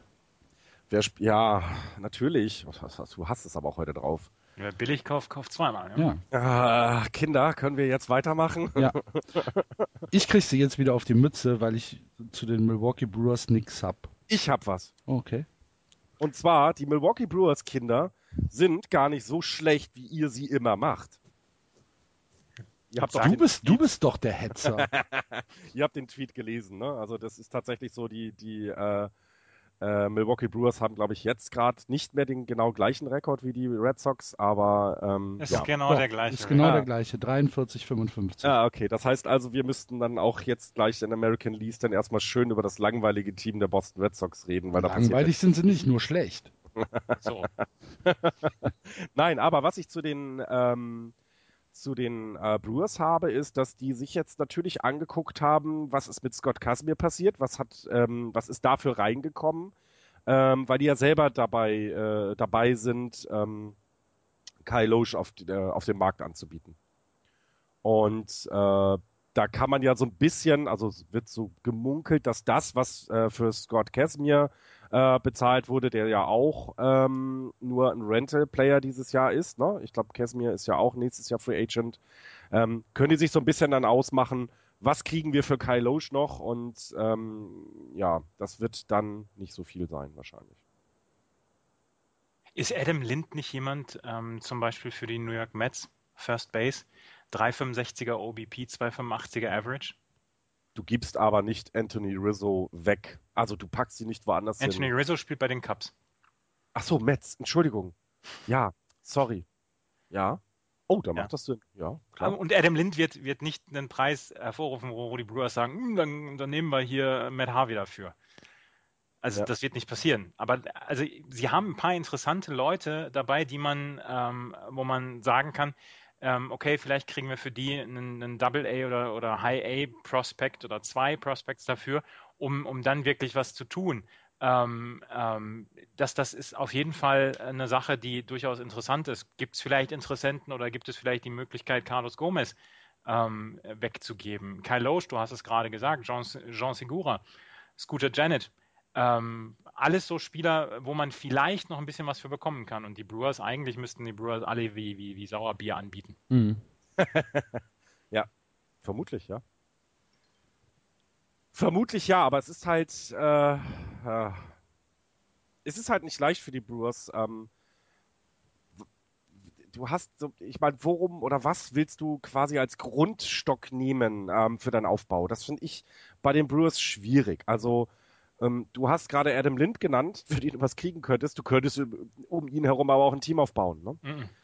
Ähm, naja, klar, der ist jetzt noch, der kann dir noch zwei, drei Jahre, kann der dir noch gut performen. Also ist der, bis auf Ryan Brown, sind, gehen wir mal davon aus, sind alle ähm, wohl auf dem, auf dem Trade-Block. Würde ich jetzt das mal so vermuten. Ja, das glaube ich auch. Und das auch nur, weil er der Local Hero ist. Ich glaube nicht, dass er ähm, wenn sie für ihn, ich glaube schon, dass es für ihn eventuell sogar Angebote geben könnte. Also ich meine, die Dodgers kaufen alles, was nicht bei drei auf dem Board. Achso, nein, ich wollte nicht. Ja, machen wir weiter. Doch, wir können direkt in die, in die, in die West gehen und äh, dann mit den Dodgers anfangen. Ähm, das aktuelle Standing, die Dodgers führen 56-43, dahinter die Giants 53-44 und alles dahinter spielt keine Rolle mehr. Die Padres 46-52, die Diamondbacks 45-51 und die Colorado Rockies 41-54. Die Dodgers müssen meiner Meinung nach äh, hinter ihrer Top-Rotation äh, ähm, äh, Kershaw und äh, Granky müssen sie tatsächlich was fürs Pitching tun. Ja. Ja. Deswegen ist sowas wie Johnny Cueto der, der ähm, ne, das, was ich gerade gesagt hatte, das wäre, das wäre etwas, was jetzt hilft. Also, dass sie jetzt in dieser Saison äh, sich gegen die Cardinals äh, und die Nationals dann in eventuellen Playoffs durchsetzen können. Ähm, aber eben auch mit dem Blick auf nächstes Jahr verpflichten wir ihn dann vielleicht, weil wir noch einen dritten guten Pitcher brauchen. Mhm. Zach Lee also, ist, gestern, ist gestern rumgeschubst worden, ne? Von ja. den Mets. Ich meine, von den Mets. ja, was ich, ähm, ich, was, was ich sehr spannend finde bei den, bei den äh, Dodgers, das äh, kam heute Morgen rein. Ich habe ja so ein paar Blogs ab abonniert und da war auch eben, dass die äh, Dodgers wohl tatsächlich angefragt bekommen haben, was denn mit dem Yazel Puig so los sei. das wäre super, das wäre super, das wäre super. Und Hast du gerade geklatscht? Ja, ich habe gerade geklatscht. du, sitzt du gerade am Schreibtisch und klatschst so in die Hände? Ja, diese Geschichte wäre einfach zu großartig. Yasil Puig wird, wird getradet. Das, das wär, ah, ja, es ist, es ist tatsächlich, also man weiß es nicht, ne? Also die, so, Ey, so ein bisschen, die Nachrichten sind so, es gibt halt, äh, wie, wie, wie es immer so schön im Englischen conflicting Rap Records, also äh, Reports. Ähm, das heißt, man weiß nicht genau, haben sie tatsächlich sich was angehört? Oder haben sie von vornherein gesagt, nein, nein, nein, nein, nein, unser Yaziel ist unser Yaziel? Also das ist sehr, sehr, sehr interessant. Und ich bin echt gespannt, weil ich glaube, rein vom Spielerischen her ist er mit einer der zehn besten Spieler in der MLB, kann man so, glaube ich, sagen. Ähm, als Outfielder dann ja sowieso. Der Arm, Wahnsinn, Offensive kann er auf jeden Fall auch äh, produzieren. Aber er scheint eben im Clubhaus ähm, so ein bisschen, ja, übermütig zu sein, um es mal so zu sagen. Der hat schon, der hat schon einen kleinen Haschmich. Ja, aber ich, da wäre die Frage, es gibt bestimmt Manager in der Liga, die ihn in den Griff bekommen könnten. Und anscheinend ist es der von den Dodgers nicht. Guck mal, Name fällt mir jetzt gar nicht ein. Don Mattingly. Don Mattingly, genau, sorry. Ähm, anscheinend kommt er mit ihm einfach nicht zurecht. Und dann muss man sich doch tatsächlich überlegen, um was geht es hier? Geht es um die Franchise oder geht es um, um den einen Spieler? Und äh, geht es um den Erfolg des gesamten Teams oder um den einen Spieler? Und da bin ich ganz, ganz gespannt, was die ich, Dodgers machen. Ich bin, ich, also ich bin so gespannt, ob es, also sollten die Dodgers in irgendeiner Weise äh, wirklich Bestrebungen haben, Yassil Pulk so loszuwerden, ob es dafür einen Markt gibt, ob, ob sich General Manager überlegen, hm, wir bringen jetzt unser Clubhaus ein bisschen durcheinander. Ähm, oder ob es, ob es Leute gibt, die, ähm, die Erfahrungen mit, mit zum Beispiel kubanischen Spielern dann auch haben, wo, wo vielleicht schon äh, ein oder zwei ähm, durchaus äh, etablierte Spieler dann schon aus, aus Lateinamerika dabei sind, die ihn so ein bisschen unter die Fittiche nehmen können ähm, also ich sage jetzt mal, nicht, dass ich, dass ich das jetzt haben möchte, aber zum Beispiel jemand wie, wie David Ortiz, mhm. ähm, der, der absoluten Ruf hat und auf den die Spieler hören, mhm. ähm, würde er zum Beispiel, könnte er sich eines, eines Yassil Puig zum Beispiel annehmen, ohne jetzt in irgendeiner Weise äh, Gerüchte aufkommen zu lassen, hier, die Red Sox sind an, an Yassil Puig interessiert. Aber das wäre halt so diese interessante Geschichte, oder? Oder sagt man, okay, der, der ist bei den Dodgers halt jetzt und, und für den gibt es eh keinen Markt. Ich glaube, für den gibt es einen Markt. Definitiv. Und ähm, das, was du gerade angesprochen hast, ne, dass ich glaube äh, tatsächlich, dass äh, David Ortiz ihm Professionalität beibringen kann. Weil, ich glaube, man kann bei David Ortiz viel sagen, aber das ist ein professioneller Baseballspieler. Das zeigt er schon seit wie vielen Jahren? 20? 25? 30? Also der ist ja gut. Der ist jetzt Mitte 60. ja, knapp, ja, aber immer noch gut. Ne? Also deswegen ja. Das, naja. das, ja, aber du weißt, was ich meine. Er ja, ist ja. eine Persönlichkeit und ja. überlegst dir, du tradest den, ne? also holst ihn dir ins, Aus, äh, äh, äh, ins, ins, Außenfeld, ne? kannst ja dann mal Leute da wegschicken, die äh, mit der Mauer nicht zurechtkommen. Äh, ich will jetzt keine Namen nennen. Und hast dann nachher David Ortiz vielleicht gar nicht mehr im Kader, weil er ja eventuell nächstes Jahr gar nicht spielen könnte. Das kann ja alles sein. Aber vielleicht ist er da, bleibt er der Organisation erhalten und wird eben so etwas wie ne, Trainer dass er sich genau um solche Spieler kümmern kann. Perfekt, perfect fit. Und ich glaube, Spaß hättet ihr an dem Spieler definitiv in Boston. Und das werden sich andere auch denken. Das, der, der ist ja nicht schlecht. Er hat jetzt mal eine eher durchschnittliche Saison, aber da ist ja so mannig viel Potenzial. Ähm, dass du sagst es doch nur, damit er aus der, aus der Division der Giants wegkommt. Also Schiss in der Butz. Nö, vor den Dodgers habe ich keinen Schiss. Nee. Ja, die, gewinnen die, die, gewinnen die Division, aber werden die World Series nicht gewinnen. so, alles gut. Darf ich noch mal ein bisschen was aus dem Recherchestollen erzählen? Ja, bitte. Ja. Die, wir haben, glaube ich, letzte Woche haben wir darüber gesprochen, dass letzte die Saison. Woche hatten wir Pause. Vorletzte Woche haben wir darüber gesprochen, dass die Saison von Clayton Kershaw ja nicht ganz so doll ist, ja. ähm, wie, wie in den letzten Jahren. ähm, er hat jetzt in seinen ersten 20 Starts hat er neun Spiele mit wenigstens zehn Strikeouts gehabt. Ähm, in den letzten vier Jahren hat er 2014 hat er nur vier Spiele mit wenigstens zehn Strikeouts, 2013 nur drei Spiele, 2012 nur ein Spiel und 2011 nur fünf Spiele mit wenigstens zehn Strikeouts. Ähm, er hat drei von diesen vier Jahren hat er den Cy Young Award gewonnen. Also ist das ja auch schon wieder ähm, eine sehr, sehr lustige Geschichte. Eine andere lustige Geschichte ist, der kombinierte ERA von Zach Greinke und Clayton Kershaw, Florian, ist in, im Juli, im Juli. Ja, null. 0,16. Die beiden sind echt Wahnsinn. Ähm, Zach Greinke pitcht halt heute am Sonntag und ähm, sollte er noch zwei weitere Innings ohne, ohne Run haben, dann würde dieses der ähm, niedrigste kombinierte ERA von zwei Pitchern mit wenigstens 25 Innings in einem Monat sein ähm, in der Geschichte des Baseball. Bislang halten den Rekord Tim Belcher und Oral Hershiser September 1988. Die hatten einen Monats-ERA, einen kombinierten Monats-ERA von 0,49 und dann musst du schon ins Jahr 1916 zurückgehen, wo Ferdy Schupp und Paul Parrott einen kombinierten... Die habe ich noch spielen sehen, ja. ja 0,52 ERA hatten. Ich habe damals die Grammophonplatten dann immer angehört von den Spielen, ja. Aber äh, Zach Greinke und Clayton Kershaw sind ja. ganz ordentlich drauf. Aber hm. ist es das, was wir, was wir, ich glaube, Axel, du hattest es vorhin angesprochen, ne? Denen fehlt so ein bisschen der dritte gute Pitcher und da ist Johnny Der dritte, Cueto, vierte, fünfte. Ja, lass, lass mal noch einen dazu. So viel, mhm. gut, die Dodgers haben Kohle genug, das stimmt schon. Ähm, aber so ein Dritter würde ja schon mal helfen. Ne? Wenn du dann ja. von fünf Spielen immer drei gewinnst, wenn man das so jetzt mal äh, so plump sagen kann, ähm, ist dir ja schon mal geholfen. Ähm, mhm. Und deswegen ist, glaube ich, sind die, die Dodgers auch, werden auch sehr aktiv auf dem Trademark sein. Gehe ich ganz fest von aus. Denn die sehen ja, was die äh, Cardinals da veranstalten dieses Jahr. Und ich äh, auch äh, jetzt mal ohne äh, irgendwelche Bittern, Bitterkeit dabei oder ohne irgendwelche sonst was. Ähm, ähm, ich glaube, dass die Dodgers die World Series, also mindestens in die World Series kommen müssen, damit ähm, das Ganze, die Saison wieder als Erfolg gesehen wird. Also so ein Jahr wie letztes Jahr geht einfach nicht nochmal. Ähm, du kannst nicht jedes Jahr so viel Kohle in den Verein stoßen und da kommt nichts bei rum. Deswegen werden die sich ganz, ganz, ganz genau angucken, was die Cardinals noch machen, um selber nochmal nachzulegen. Und sind dann wahrscheinlich auch nicht äh, ähm, darum äh, oder sind dann auch nicht verlegen, mehr Geld in die Hand zu nehmen. Weil Prospects, das hat der Andreas ja schon gesagt, wollen sie ja nicht unbedingt abgeben. Das ist so, ein, so eine ganz schwierige ja. Situation. Also sie müssen was tun. Hm. Sie müssen etwas tun.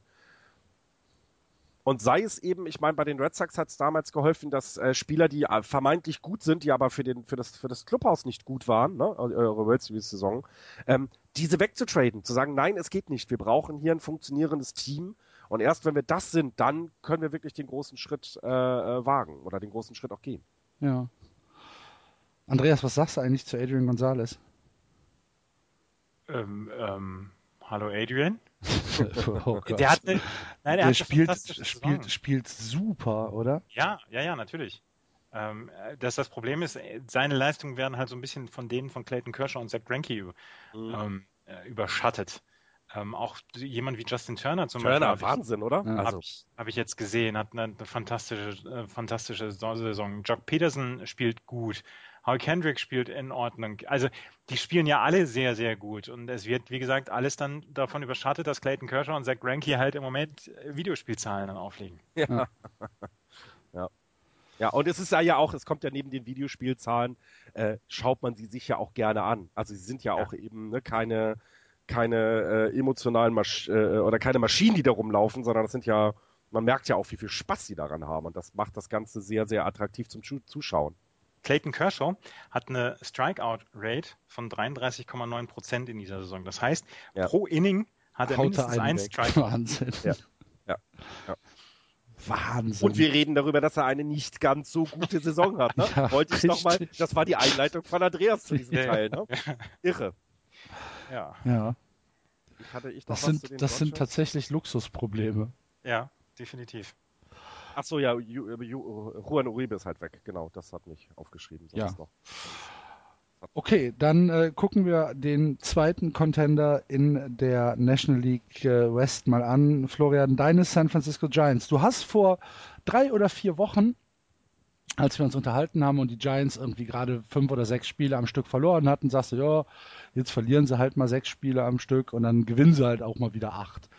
Äh, genau so ist es. Sie stehen jetzt in den letzten elf Spielen, haben sie zehn gewonnen 10 ja. und 1 haben äh, die Phillies gesweept. Okay, das ist nicht ganz so wild. Haben die Diamondbacks gesweept. Haben dann ein Spiel gegen die Padres verloren und äh, sind dabei, aktuell die Athletics zu sweepen. Das ist jetzt nicht der Monster-Schedule, den sie hatten, aber dennoch, ja, sie holen die Spiele, sie holen die Siege, sie kassieren relativ wenig Runs. Ähm, Im Moment sind wir genau da, was du, äh, was du vorausgesagt hast dann machen sie halt mal wieder einen Streak. Ja, genau. Und das ähm, ist, diese Konstanz hatte ich ja immer ange, angemahnt oder gemakelt, dass die halt fehlt, dass du konstant de, deine Monate durchspielst. Ich meine, der, der Juni war grottenschlecht, einer der schlechtesten Juni seit was weiß ich wann. Und der Juli ist dann halt jetzt ein bisschen besser. Das ist ähm, sehr merkwürdig, ähm, liegt aber auch eben daran, dass es eben auch wahnsinnig viele Lücken in diesem Kader gibt. Ne? Also du hast äh, wahnsinnig ja, du, naja, ist doch so. Mhm. Mhm. Also, das. da will ich, da lobe ich einmal meine Giants nicht und werde auch angemacht. Ich weiß nicht, was ich tun soll. naja, ja. also Outfield, ne? Also Schwimmbecken groß. ja, ja. Also Aoki verletzt. Ne, fangen wir damit mal an. Äh, Pagan ist alt und Aoki auch. Also Justin Maxwell, tolle Saison, aber jetzt auch nicht mehr der Jüngste. Also das ist, das, das Outfield ist ähm, Hunter Pence, ja, das ist alles ganz tolle Geschichte, auch schon 32 Jahre alt und verdient wahnsinnig viel Geld. Ähm, also es ist schon an einigen Stellen. Also mir gefällt das Innenfield, ähm, das gefiel mir aber auch schon immer. Ähm, ich finde, äh, was Matt Duffy da auf 3B macht, ähm, da können andere 3B-Männer noch von lernen. Ich gucke jetzt mal so Richtung Boston und äh, Bambus. Ähm, aber sonst äh, Brandon Crawford, Brandon Belts äh, und auch jetzt Joe Panic, das sind junge oder mittelalte Leute, sagen wir mal so, mit, äh, muss man ja schon fast sagen, wenn man das bei anderen Teams sieht. Da will ich niemanden von irgendwo äh, auf der Bank sehen. Das macht einfach Spaß, den Jungs äh, zuzugucken. Ähm, ich finde, Brandon Crawford ist einer der besten Shortstops der Liga, aber da bin ich mit wahrscheinlich der Einzige, der das so empfindet. Ähm, Gerade was er defensiv da auf die Kette, äh, auf den Platz jede, jede, jeden Tag bringt, das ist schon Wahnsinn und das ist toll. Offensiv könnte er ein Stück weit besser sein, ja, aber ich bin nun mal Fan von Defensivspielen ähm, oder von, von defensiven Spielern. Ähm, du hast mit Buster Posey das Gesicht der Franchise, der äh, wirklich ja skandalfrei durch die Gegend läuft. Ähm, Im Pitching gestern Peavy ähm, durfte sich mal wieder selber hassen und hat das ganz gut gemacht. Äh, sonst Bamgarner, tolle Saison, kann man nichts gegen sagen. Chris Heston, ein, äh, äh, einer, der dazugekommen ist, die beiden machen das da sehr, sehr gut. Du hast eben da jetzt große Lücken. Also was mit Vogelsong, Hudson, Limscon, Peavy oder auch Matt Kane wird, das weiß man nun nicht unbedingt. Kane bleibt noch ein bisschen bei uns. Aber so richtig stark ist die Rotation jetzt nicht mehr, muss man auch sagen. Ähm, das Bullpen immer mit zufrieden, schon seit Jahren. Da braucht man auch nichts tun. Aber gerade was Starting Pitching und was äh, Outfield angeht, da sind dann schon schwimmbadgroße Lücken und Löcher, die es aufzufüllen gilt. Meinst du, sie machen noch was bis zur Trade Deadline, gerade Starting Pitching? Ich, ich habe keine Ahnung. Also es, es gibt wenig Gerüchte, muss man tatsächlich sagen. Also ich lese ja nun regelmäßig Giants äh, äh Artikel und es gibt nicht allzu viel auch was sie anbieten können. Also sie haben eine vernünftige Farm, es macht mir jetzt keine Sorge, aber es ist jetzt nicht so, dass sie von den Top 100 Prospects 50 bei sich in der Farm haben. Mhm. Es ist, ähm, ich, ich, sie könnten etwas tun, meiner Meinung nach ja, aber ich würde so einen Rental-Vertrag äh, mit Johnny Cueto würde ich zum Beispiel nicht machen oder nicht gerne sehen. Lieber langfristiger denken, gucken, wen haben wir noch die nächsten Jahre und dann vernünftig meinetwegen zur neuen Saison verstärken, um den Dodgers wieder noch mehr Konkurrent zu sein, als man es jetzt ist. Für Cole Hamels haben sie dann nicht genug, oder was? Glaube ich nicht. Ich glaube eher, dass so Teams wie, du, wie wir sie am Anfang genannt, genannt haben, ist. Ähm, die Farm ist okay. Also das, äh, du siehst ja auch, wer jetzt bei uns spielt, kommt ja teilweise aus der eigenen Farm. Äh, haben wir selber hochgezogen mit Posey, Bumgarner, Crawford, äh, Belt, Panic und so weiter. Ähm, äh, aber es, ach, das Einzige, es ist halt so, es ist, wäre halt so schade. Der Einzige, der vielleicht ein bisschen ähm, Interesse wecken könnte, wäre unser Catcher, 25-jährige Andrew Susek. Der wäre eventuell jemand, den man, den man anbieten könnte, weil du mit Hector Sanchez einen, einen Catcher hast, der, der Posey vertreten kann, das auch ordentlich macht und auf der Catcher-Position in den nächsten Jahren, ja, da hockt schon jemand in seinem äh, äh, hinter, dem, hinter der Platte. Also das äh, wäre so das Einzige, was ich sehen könnte. Und das ist ein guter Mann. Also ist ein guter Junge. Ähm, solide in der Defensive, vernünftig in der Offensive. Dafür könntest du eventuell mit noch ein, zwei äh, äh Double A oder Triple A Leuten was bekommen. Nur kein Hamels. Nein, ich glaube, die äh, lachen uns aus, die Phillies, wenn mhm. sie das hören. Darf ich äh, mal gerade was aus dem Recherchestollen vortragen? Sehr gerne. War nämlich auch kurz da. Ähm, da ist dunkel, ne? Bamgarner, bitte? Entschuldigung? Da ist, da ist dunkel, ne? Da ist dunkel, aber ich habe immer, ich habe so einen so so ein Singvogel dabei. Darum, Eine Grubenleuchte. ja. Madison Bumgarner ist äh, oder hat äh, jetzt seinen dritten Home Run die Saison geschlagen, was ja für einen Pitcher ganz cool ist. Und äh, er ist damit der erste Pitcher seit äh, Johnny Antonelli äh, der drei Home Runs oder mehr in Back-to-Back Seasons äh, ja. geschlagen hat. Und äh, Johnny Antonelli hat das in 56, 57 geschafft. Das heißt, äh, das ist ja auch ein, ein, ein Ausrufezeichen für äh, Madison Bumgarner. Und das Lustige ist, er hatte letztes Jahr mehr Grand Slams als Yasiel Puig. Das finde ich halt einfach auch sehr großartig. Ja, und weißt du, warum das so ist? Mir geht warum das so auf Keks, Andreas, mir geht das so auf die Eier. Wirklich. Aber weißt du, warum, warum er, weißt du, warum er so gut ist beim Betten? Also hat, hat, hatte ich das mal erzählt, warum er das so gut schlagen kann? Nein, erzählt. Wir, wir hängen an deinen Lippen. Wirklich. In der Offseason ist er halt bei sich auf der Farm und hackt Holz. Die ganze Zeit. Und das macht ihn so stark. Okay. Das hattest du schon mal erzählt. Doch, ne? Oder ich habe es irgendwo mal gelesen oder so. Du völlig, völlig uninteressante Non-Facts. Hm. Dann lieber wieder in unseren Recherchestollen. Ja. Buster Posey, 320er Betting Average, 14 Home Runs, 67 Runs betted in. Ähm, den äh, hast du ja gerade schon genug gelobt, der bleibt, ne? Ja, äh, Entschuldigung, ja. Äh, ja. Habt ihr was anderes gehört? Wollt ihr mir jetzt gerade Sorgen machen? Ah. Weiß nicht. Nee. Ja, es, das, die Zahlen klingen vor allem auch, das finde ich sehr interessant, die klingen nach einer MVP-Season, finde ich. Also das ist eine äh, äh, verdammt gute Statistik oder Statistiken, die er da aufführt, aber ich glaube, er wird nicht im Rennen sein. Da gibt es andere, die tatsächlich sogar besser sind, ja. was ja doch völlig okay ist. Also ähm, Für einen Catcher sind das einfach fantastische Zahlen. Ja. Ja. Jemand, jemand, der eine so anspruchsvolle, eine körperlich anspruchsvolle Position hat ähm, und dann solche Zahlen aufzulegen, das ist fantastisch. Es ist aber ja auch. welche, welche Nummer ist er im, im Line-Up? An welcher Position schlägt er? Äh, drei, glaube ich. Okay. Drei oder vier. Also, nee, als Pablo noch da war, war er meistens vier, jetzt ist er drei. Ja. Also äh, ein richtiger Produktiv-Spot, äh, auf, dem er, auf dem er sitzt. Ja, mhm. ja. Sehr selten als Catcher, ne? Richtig, wie ihr das gerade gesagt habt. Aber man muss ja auch sagen, er catcht ja nicht nur. Dadurch, dass wir jetzt mit äh, Andrew Susek einen wirklich guten Catcher hinter der Platte haben, kriegt er in dieser Saison sogar mehr Pausen als die Jahre davor.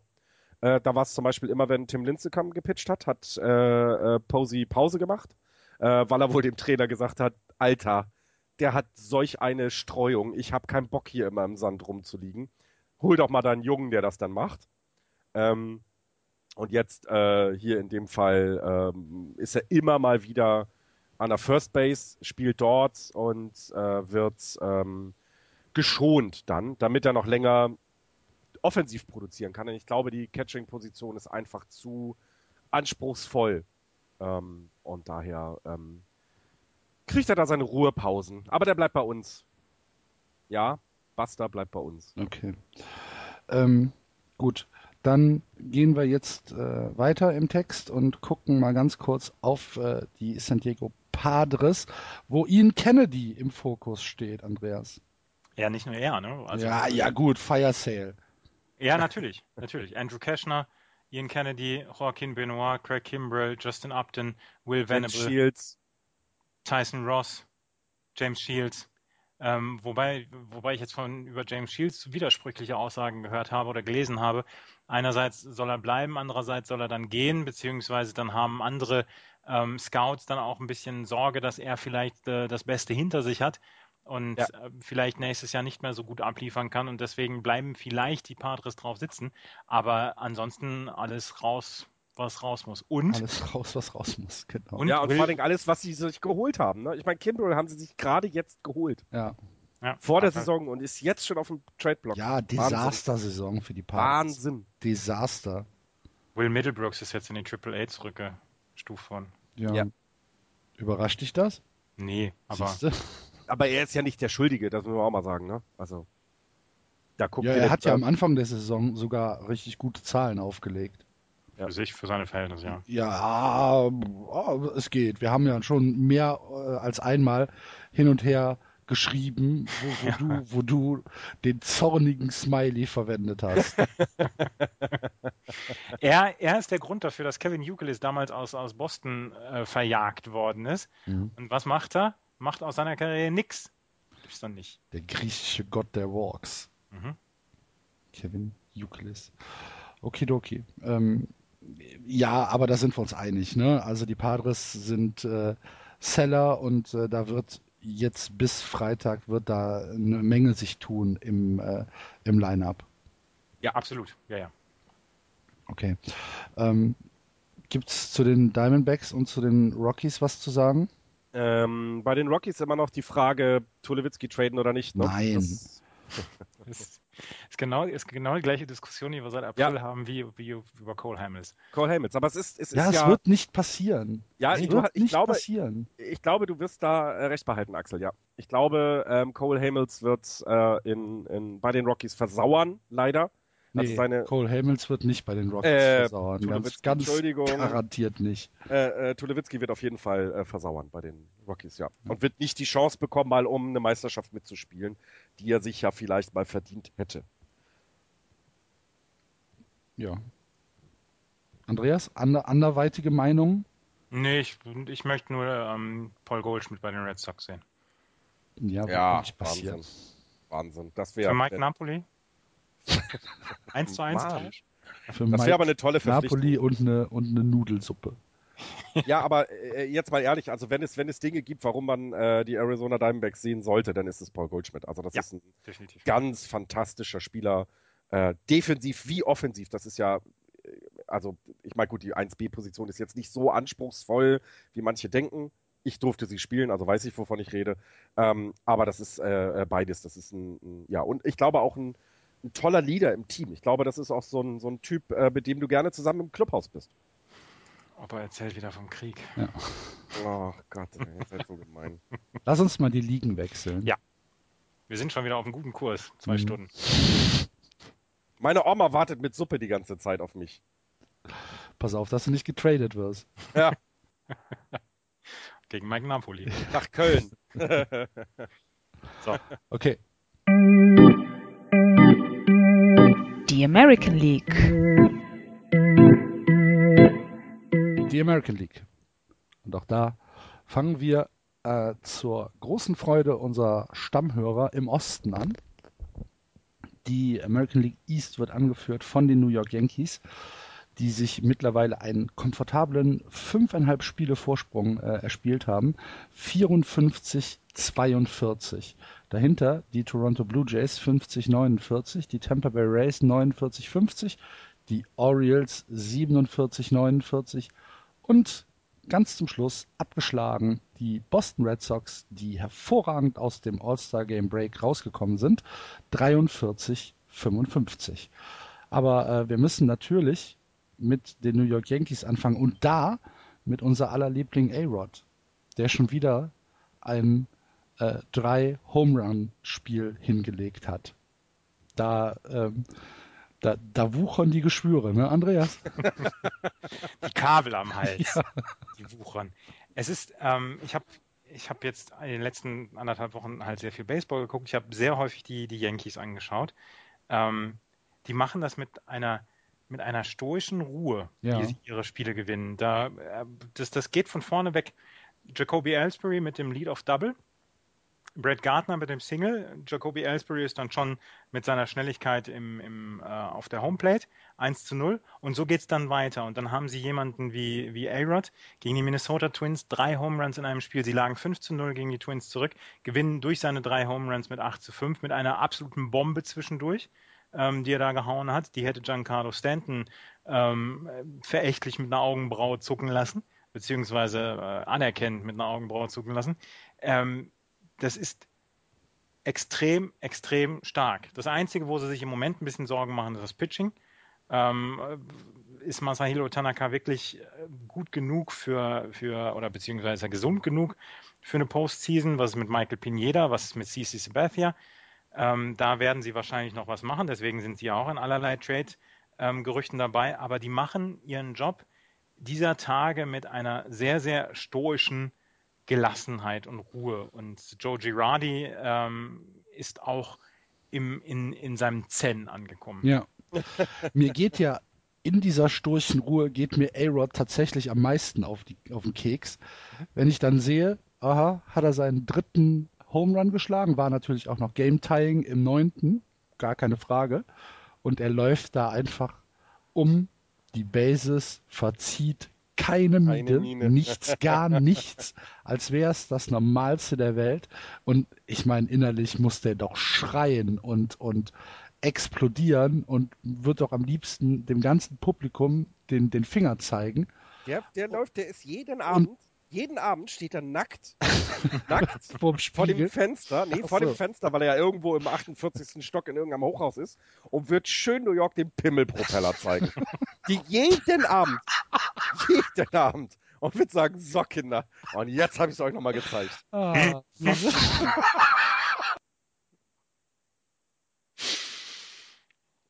Weißt du da Näheres?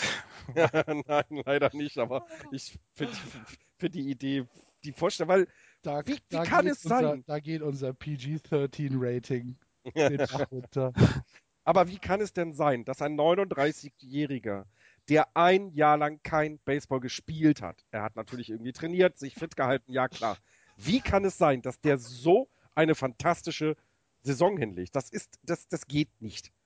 Ich, ich hoffe, der ist so voller Drogen und gedopt, dass es irgendwann mal auffällt. Echt. Es kotzt mich an. Ich habe diese Bilder vor Ich auch. Bodentiefe Fenster in seinem Apartment. Ja, natürlich. natürlich. ich auch. Wie er da. Ah, Aber er kann es 51 Trump Plaza. ja, genau. Ja, und die Nachbarn drüben. Oh, ruft bei der Polizei an. Da ist schon wieder dieser Typ. Und die Polizei, ja, ich weiß, wir rufen gleich an, alles gut. Der darf das. Verdammt, aber die Yankees, man, also jetzt mal bei, bei allem, ja, bei aller äh, Sympathie, die wir für die Yankees haben, müssen wir ja anerkennen, dass sie eine überraschend solide, gute Saison spielen, ne, insgesamt das habe ich doch gerade gesagt, mit einer stoischen Ruhe, mit einer stoischen Gelassenheit ähm, liefern sie im Moment ab. Und das ist, das ist wirklich bewundernswert. Und das mit einer Mannschaft, der eigentlich niemand richtig was zugetraut hat. Und wie gesagt, A-Rod, ich glaube, da sind alle am meisten darüber überrascht bei den Yankees selber, was A-Rod für eine Saison zusammenhaut und äh, dass sie für ihn ja auch Platz im Roster hatten und Platz im Line-up hatten, ähm, dass er, dass er dann auf der DH-Position ähm, wirklich spielen kann. Ja, und es, es kommt eines zum anderen und die Yankees spielen eine wirklich richtig gute Saison. Ja, wir müssen es so sagen. Mhm. I'm working hard, I'm healthy, I'm happy, I'm appreciating everything the game has to offer. Mhm. Das sagt er. Okay. Dann die Toronto Blue Jays. Fünfeinhalb Spiele zurück, äh, zwei Spiele äh, aus der Wildcard raus Drei sogar. Drei. Mhm. Ähm, ich, ich, ich weiß nicht. Ich, ich werde nicht so richtig schlau aus den Blue Jays dieses Jahr. Sie suchen ja auch äh, aktiv nach Pitching. Und ähm, mal gucken, ob sie da noch irgendwas machen können. Das, das Zeitfenster wird ja auch kleiner. Ja. Ähm, für, für die Toronto Blue Jays. Leute wie José Bautista, Edwin Encarnacion und so, die werden dann ja auch nicht jünger. Und die suchen im Moment nach Pitching. Ob sie was bekommen, ist halt dann auch nicht ähm, so wirklich klar. Sie haben ähm, auf der Farm, sie haben jemanden wie Dalton Pompey zum Beispiel, den sie anbieten können, der ja so ein ganz kleines bisschen ähm, durchs Roster gefallen ist. Am Anfang äh, der Saison war im, im, im 25er-Roster bei den ähm, bei den Blue Jays. Ja, und war groß im die, Gespräch auf jeden Fall. Genau, jetzt ist er aber wieder in die Double A zurückbeordert worden. Sie haben noch Daniel Norris, den sie anbieten können. Ist ihr Top-Prospect im Moment. Ob sie den loswerden wollen, ist, äh, ist dann auch wieder ähm, die Frage. Auf jeden Fall, sie sind aktiv auf der Suche nach Pitching. Ob sie wen bekommen, das ist halt die andere Frage. Jetzt haben sie ähm, Aaron Sanchez zurück. Der ist äh, aus der DL äh, rausgelöst worden, haben dafür äh, Steve Del Bar den Reliever wieder zurück nach AAA Buffalo äh, runtergesetzt. Außer Mark Burley und vielleicht noch Drew Hutchinson ähm, es läuft da nicht viel zusammen, ne? Nee, da läuft nicht viel zusammen. Auch R.A. Dickey. Ich meine, Knuckleball-Pitcher ja, ja. sind, sind ja eben eh ein bisschen anfälliger für, für dann auch mal Prügel, Arien, aber ähm, ja, sie haben halt nicht so richtig viel ähm, was sie im Moment, was sie im Moment auf, in, einem Starting Pitching haben. Und deswegen müssen sie was tun. Ich glaube ja, dass die Zeit der Knuckleballer vorbei ist. Uh. ähm, es werden ja sowieso immer weniger, aber also für, für Spot-Starts oder was finde ich die nach wie vor gut. Für, für einen normalen Starting-Pitcher, glaube ich, sind sie tatsächlich auch vorbei.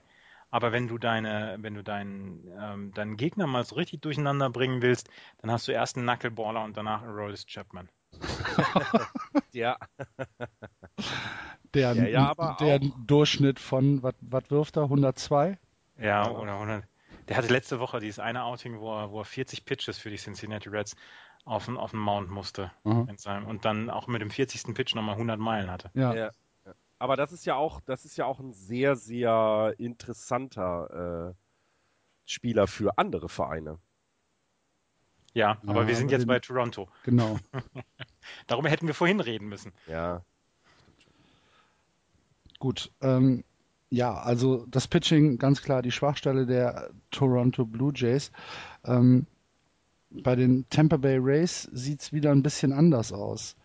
Ähm, da ja, hast du, hast du mm, Chris Archer im Pitching, der eine tolle Saison wirft. Du hast insgesamt gar keine so schlechten äh, Statistiken. Du hast die beste Betting Against mit 2,34 als gesamtes Team, hast ein äh, gesamtes Team Whip von 1,21 und ein ERA von 3,56. Da kann sich niemand drüber beklagen. Was so ein bisschen das Problem bei äh, den Rays ist, ist dann auch die Offensive. Sie haben die drittwenigsten Runs in der gesamten MLB, 3,49 nur, ähm, kommen relativ äh, selten auf Base, sind tatsächlich bei einem äh, OBP von 301 und damit 25. Und äh, das Slugging ist auch unter 380, 374. Das sind keine guten Zahlen. Ähm, da haben wir den komplett gegengesetzten äh, Trend. Ja, und äh, sie sind bei Runs äh, scored äh, per Game nur die, da sind nur die White Sox schlechter. Das sagt schon so ein bisschen was aus über die Rays. Ähm, es ist ein bisschen, ähm, diese, diese, diese Liga ist, also diese Division ist so ein bisschen, ach, na, beide Teams, Tampa Bay und Toronto, sind eigentlich raus mit fünfeinhalb Spielen. Ich glaube auch. Ich habe da tatsächlich auch keine große Hoffnung mehr, dass äh, da in die Wildcard eingegriffen werden kann. Ja, aber sie sind halt aber auch nur drei oder vier Spieler ja, aus der Wildcard raus. Aber, aber sie das sind ist halt so nicht yeah. gut genug einfach. Ja, aber was willst du machen? Weißt du, du bist noch nah dran. Kannst du vielleicht eben jetzt, nehmen wir Tampa Bay, kannst du mit einem guten Infielder, Outfielder, je nachdem, was, was sie brauchen, der in der Offensive ein bisschen was ähm, produzieren kann, bist du da nicht vielleicht schon wieder so weit im Rennen drin, dass du es Minnesota den Platz wegnehmen kannst? Weil ich glaube, dass es äh, an den, an den, an den äh, Astros und Angels wirst du nicht vorbeikommen. Mhm. Ähm, dass da, die beiden werden das unter sich ausmachen, den, den zweiten, äh, den ersten Wildcard-Platz. Aber Minnesota ist jetzt ja nicht die Übermannschaft. Und das ist super schwierig, glaube ich, für das gesamte Management beider Vereine, Toronto sowie auch ähm, Tampa Bay, sich jetzt hinzusetzen und zu sagen, nee, wir sind da eigentlich raus. Weil du bist noch nah dran. Du könntest mit vielleicht zwei, drei kleineren Dingen schon viel bewirken. Ne? Hast haben... jemanden, der dein Slugging hochbringt. Schon gewinnst du vielleicht mehr Spiele.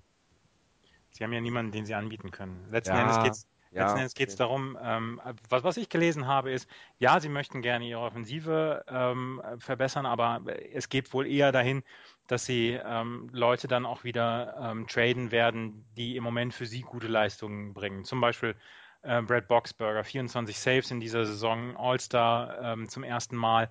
Ähm, der hat, äh, wird nächste Saison ganz, ganz kleines Gehalt liefern. Für den kriegt man vielleicht was. Jake McGee, vielleicht Kevin Jepson, vielleicht. Ähm, das sind solche Leute, die ähm, nächstes Jahr ein größeres Gehalt bekommen und das für die Tampa Bay Rays dann vielleicht nicht mehr so richtig zu schultern ist.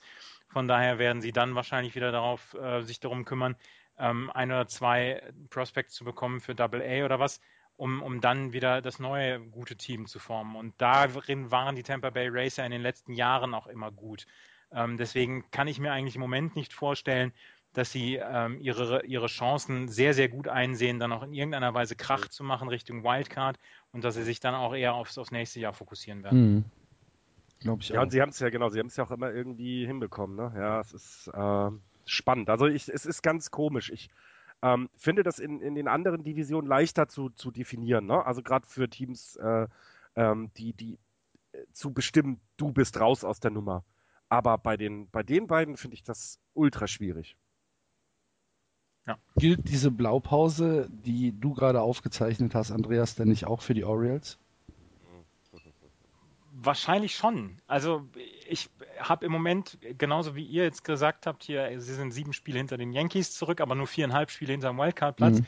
Da bin ich auch sehr gespannt, ob sie in irgendeiner Weise noch was machen. Aber auch sie haben nicht so richtig was ähm, auf der Farm, wo sie sagen können, okay, wir können jetzt nochmal den, den großen Sprung machen, um das Team wirklich so zu verbessern, dass wir, ähm, dass wir, dass wir wirklich besser werden, dass wir die Playoffs nochmal angreifen können. Sie haben, ich habe ich habe sie zwei Spiele jetzt gesehen in der letzten Woche. Kevin Gorsman habe ich in den Start gesehen und Ubaldo Jiménez. Jiménez habe ich mir dann äh, habe ich so angeguckt, habe gesagt, ja, scheiße wie immer. Habe mir dann seine Statistiken, habe mir dann seine Statistiken angeguckt und die, die, sind dieses Jahr total gut. Und dann habe ich nur gedacht, warum, warum sehe ich immer Jiménez, wenn er scheiße pitcht? Oder ist Jiménez immer scheiße, wenn ich ihn sehe?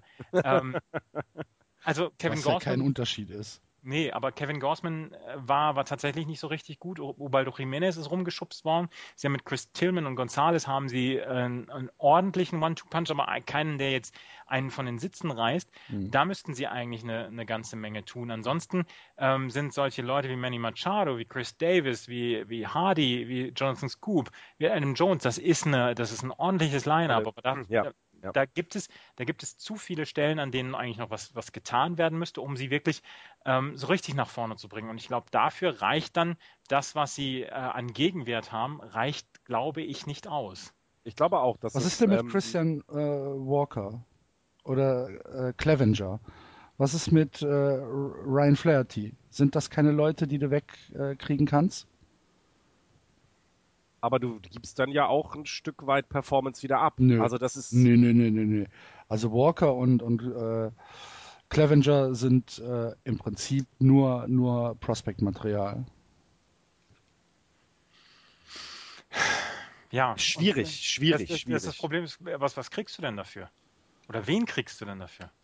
Weil du bräuchtest doch theoretisch. Na, wenn das... Naja, wenn du jetzt zum Beispiel in so einen Deal mit äh, gesponnen mit äh, den Phillies eingehen würdest, dann könntest du halt drei Leute bündeln und sagen, hier habt ihr drei anständige Prospects, die auf drei verschiedenen Positionen spielen können, ähm, die tatsächlich äh, Offensivpotenzial haben und äh, dafür gibt er mir einen Pitcher. Aber nicht Cole Hamels. Nee, ja, ich habe hab, ich hab doch gerade gesagt, gesponnen. Mhm. Ja. Aber würde denn der eine Pitcher, also ist es der eine Pitcher, der den Orioles fehlt, oder ist es nicht? Nee, es ist eigentlich ja? vom, vom, ja, naja. Es ist, super schwierig, ja. aber das ist wie bei Tampa Bay und wie bei Toronto. Du kannst nicht durch einen Trade oder durch eine Person irgendwas besser machen, sondern es muss schon Substanz noch nachgelegt werden. Und das finde ich halt so schwierig, ähm, weil du dieses Jahr die Chance hast, in die Wildcard zu kommen mit dem unausgegorenen äh, Kader aber, aber du bist ja nicht dann, du stellst dich ja auch dann nicht für die Zukunft unbedingt richtig gut auf. Also es ist, oh, ich finde, also für die muss es unheimlich schwierig sein. Also auch für ja. Baltimore weiterhin. Ja. Ich möchte nicht äh, äh, da als General Manager sitzen. Wirklich. Ich nicht. schon. Ich aber, auch. Ja, klar, was das Gehalt angeht und so, logisch. Aber der Job äh, ist einfach geil. Ganz Tag mit Baseball zu tun, ne? Ja, ja. nicht so schlecht. Ja, nicht so und dann kommt Alejandro de Asa rein. Und dann sitzt du da und sagst, Alejandro, was machst du denn? Was macht er denn? Ja, nix. Das ist ja. Kacke. große das, große Enttäuschung. Das, Alejandro de Asa? Ja. Reden wir über den gleichen? Ja. Den, den die Red Sox des, äh, vom, vom, vom, von der DFA-Liste geholt haben? Mhm. Also nichts dafür dann, ausgegeben dann haben. haben wir, dann haben wir eine, eine, eine unterschiedliche Definition von Enttäuschung. Naja. Ich hatte mir mehr erwartet. Mhm. Von einem DFA. Okay. Ja, spannend. ist ja gut. Ja, ist spannend, ist doch okay. Du kannst doch, du, du bist doch hier, wir sind doch in einem freien Staat, du darfst deine Meinung haben. Ob das Problem ist, dass ich den natürlich überhaupt nicht meinte. Ich wollte jetzt halt einfach nur Gesicht schön entlarvt. Ne? Verdammt ne? nochmal. ich habe hier die, die Hände vom, vom Thorsten wieder verschränkt. Ich bin schon wieder in dieser Anti-Haltung. Ich wollte schon wieder losledern, dass, dass dir niemand genügen kann. Nee, es stimmt schon. Ich hatte mich einfach so ein bisschen vertan. Sehr schön. Lass uns jetzt mal auf die Red Sox gucken. Oh ja, lass uns auf die Red Sox gucken. Zwölf Spiele. Achso, ja. Was denn? Nee, ich wollte, ich wollte was über die Red Sox sagen. Okay. Aber fang an. Zwölf Spiele hinter den New York Yankees zurück. Ähm, während des All-Star-Breaks haben wir noch überlegt, ja, jetzt, wenn wir jetzt eine Serie hinlegen, können wir eventuell nochmal angreifen. Dusty Pedroia hat gesagt, ah, komm Jungs, noch ist nicht vorbei, die Playoffs sind immer noch ein Traum, können wir noch schaffen. Ja, das hat nicht so richtig funktioniert. 1 und 9 stehen sie seit, äh, dem, seit dem Break, haben ähm, gegen die ähm, gegen die Angels drei von vier verloren. Das vierte haben sie nur nicht verloren, weil es Rainout war. Das ist der erste Rainout seit 25 Jahren? Oder was? Da haben sie doch danach den Doubleheader gespielt. Den haben sie beide verloren. Naja, stimmt richtig. haben sie ja doch. Der schlechteste, der schlechteste Roadtrip der Red Sox mhm. ähm, seit 65 Jahren. Sind dann von den Astros gesweept worden und ähm, haben gegen die Tigers äh, mal ein Spiel gewonnen, 2-1 und das nächste aber natürlich sofort 5-1 verloren. Ähm, Dustin Pedroia wieder auf der 15 Tage DL. Äh, wir können die Saison gepflegt in die Tonne kloppen. Jetzt erzähl du erstmal, Florian, was du erzählen wolltest. Ja, ich wollte, ähm, ich wollte sagen, dass es ähm, für, die, für die Red Sox tatsächlich Klar, enttäuschende Saison, keine Frage, aber es ist jetzt zur Trading Deadline am einfachsten. Du musst dieses Jahr nichts mehr tun. Du kannst dich ganz darauf konzentrieren, dich äh, dieses junge Team für die nächste Saison aufzubauen, zu verstärken, ähm, ne, e-, eventuell ein paar Leute dazu zu holen an den Stellen, wie es im Pitching fehlt. Musst aber jetzt nicht hingehen und sagen, ich will Cole Hamels jetzt haben für äh, acht Prospects, weil ich unbedingt noch hier in den Playoffs das und das machen will sondern du kannst ganz in Ruhe an die nächste Saison denken und ich glaube, das ist mit die komfortabelste Situation. Ähm, äh, neben, ähm, ja, doch, doch die komfortabelste Situation in der gesamten American League. Also es gibt keine Teams, die da so gut aufgestellt sind. Das muss man bei den Red Sox ja sagen. Ihr hattet das ja immer, immer wieder erwähnt, wie jung die Spieler sind, die euch jetzt so viel Freude bereiten. Umso besser was im Starting Pitching machen. Das Geld ist, ist bei den Red Sox da. Es ist ja nicht so wie bei den Mets, dass kein Geld ausgegeben werden kann, sondern es ist ja Geld da. Das heißt, du kannst dich jetzt komplett auf die neue Saison konzentrieren. Schön was im Pitching machen und dann bist du sofort wieder ein Contender in der, in der American League. Mich regt ja immer noch auf, dass wir Cespedes weggegeben haben für ja, Ramirez. Glaube ich. Glaube ich. Also mich würde eher aufregen, dass ihr so jemanden wie äh, Pablo Sandoval seinen ziemlich deckenfetten Vertrag gegeben hat. Aber gut, wenn es Cespedes ist. Ja, also erstmal das, das Positive. Das ähm, Positive ist das, was ich vorhin schon erwähnt habe. Ich habe, Entschuldigung, ich habe gerade, gerade das Bild von mir, dass du jetzt erstmal richtig tief Luft geholt hast. Richtig tief. Und dann so, das Positive zuerst. Sehr schön. Also, das, das Positive zuerst. Ähm, Keith Law, ESPN, quasi Scouting-Guru, beziehungsweise ähm, einer der, der profundesten Fachleute, was was so ähm, Farm-Systeme und College und, und, Drafts und so angeht, hat diese Woche einen Bericht rausgegeben und hat die besten fünf Farms ähm, hat er beleuchtet und auf Platz 1, nachdem sie auf Platz 4 Anfang der Saison waren, sind jetzt auf Platz 1 die Red Sox.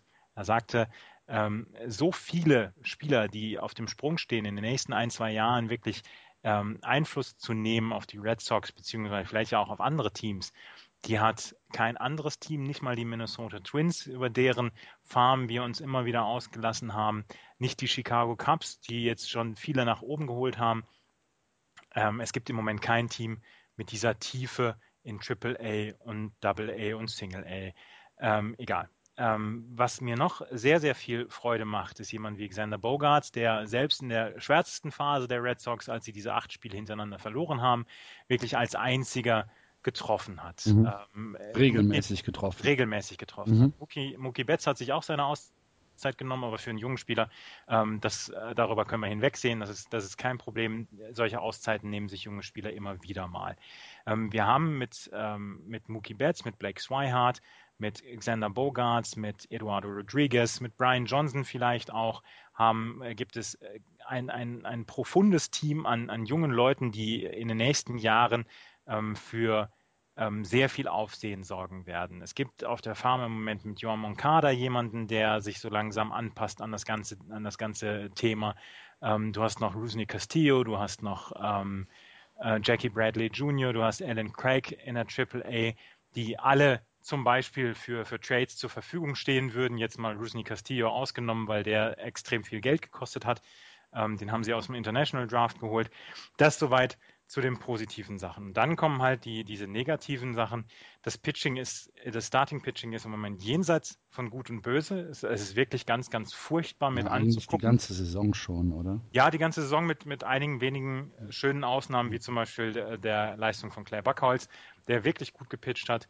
Ähm, Eduardo Rodriguez hatte seine sehr, sehr guten Starts. Zwischendurch ist er immer mal wieder rumgeschubst worden. Aber auf jeden Fall, das Starting Pitching ist eine Katastrophe. Und deswegen glaube ich, dass äh, die Red Sox jetzt auch zur Trade Deadline noch was tun werden. Und zwar mit Pitching, äh, was über diese Saison hinaus Bestand halten wird. Also sie werden sich nicht um Leute wie Johnny Cueto kümmern mhm. oder sie werden sich äh, von Johnny Cueto die, die schriftliche Bestätigung geben lassen, dass sie ihn auf jeden Fall im, im Winter ähm, als, als Free Agent behalten können, was ich einfach im Moment nicht glaube. Ich glaube, es gibt es sowieso nicht. Ähm, aber sie werden auf jeden Fall in, diesem, in dieser Trade Deadline noch was tun, weil sehr, sehr viele Starting Pitcher zum Trade dastehen. Ich meine, wenn man sogar hört, dass die Detroit Tigers darüber nachdenken, David Price loszuwerden. Ja, ja, Wahnsinn. Ne? Ähm, also es gibt ein Überangebot an wirklich guten Starting Pitchers und deswegen werden die Red Sox in dieser, in dieser zur Trade Deadline noch was machen. Es wird für diese Saison nichts mehr nützen, weil ähm, das, ist, das, das Kind ist im Brunnen und ähm, solche Leute wie Henley Ramirez und, und Pablo Sandoval waren leider bislang waren es Fehleinkäufe. Also du kannst auswärts kannst du Henley Ramirez ins Left Field geben. Das, mhm. ist, das ist nicht das Problem. Da hat er jetzt ein paar ordentliche Spiele gehabt defensiv aber du kannst ihn ans, ans Green Monster nicht lassen. Und aber es steht und fällt doch alles, finde ich. Ähm, das habe ich aber auch schon mal vor ein paar Monaten gesagt. Es steht auch alles oder steht und fällt auch alles an der Personalie ähm, David Ortiz, würde ich jetzt mal sagen. Also dieser Designated Hitter Spot, wenn du den freigeben könntest mhm. für einen Henry Ramirez, dann hast du die Probleme nicht mehr. Dann produzieren tut er ja, der Henley, also offensiv. Das habt ihr immer wieder betont. Um, ähm, und wenn du es schaffen könntest, auf der ein bisschen Klarheit zu schaffen, dass vielleicht David Ortiz, keine Ahnung, ist, ist er, wie sieht seine Vertragssituation überhaupt aus? Das müsstet ihr mir mal sagen. Bis nächstes Jahr ist er noch da. Nein. Er ist bis dieses Jahr gebunden und dann gibt es eine Option. Option. Ah.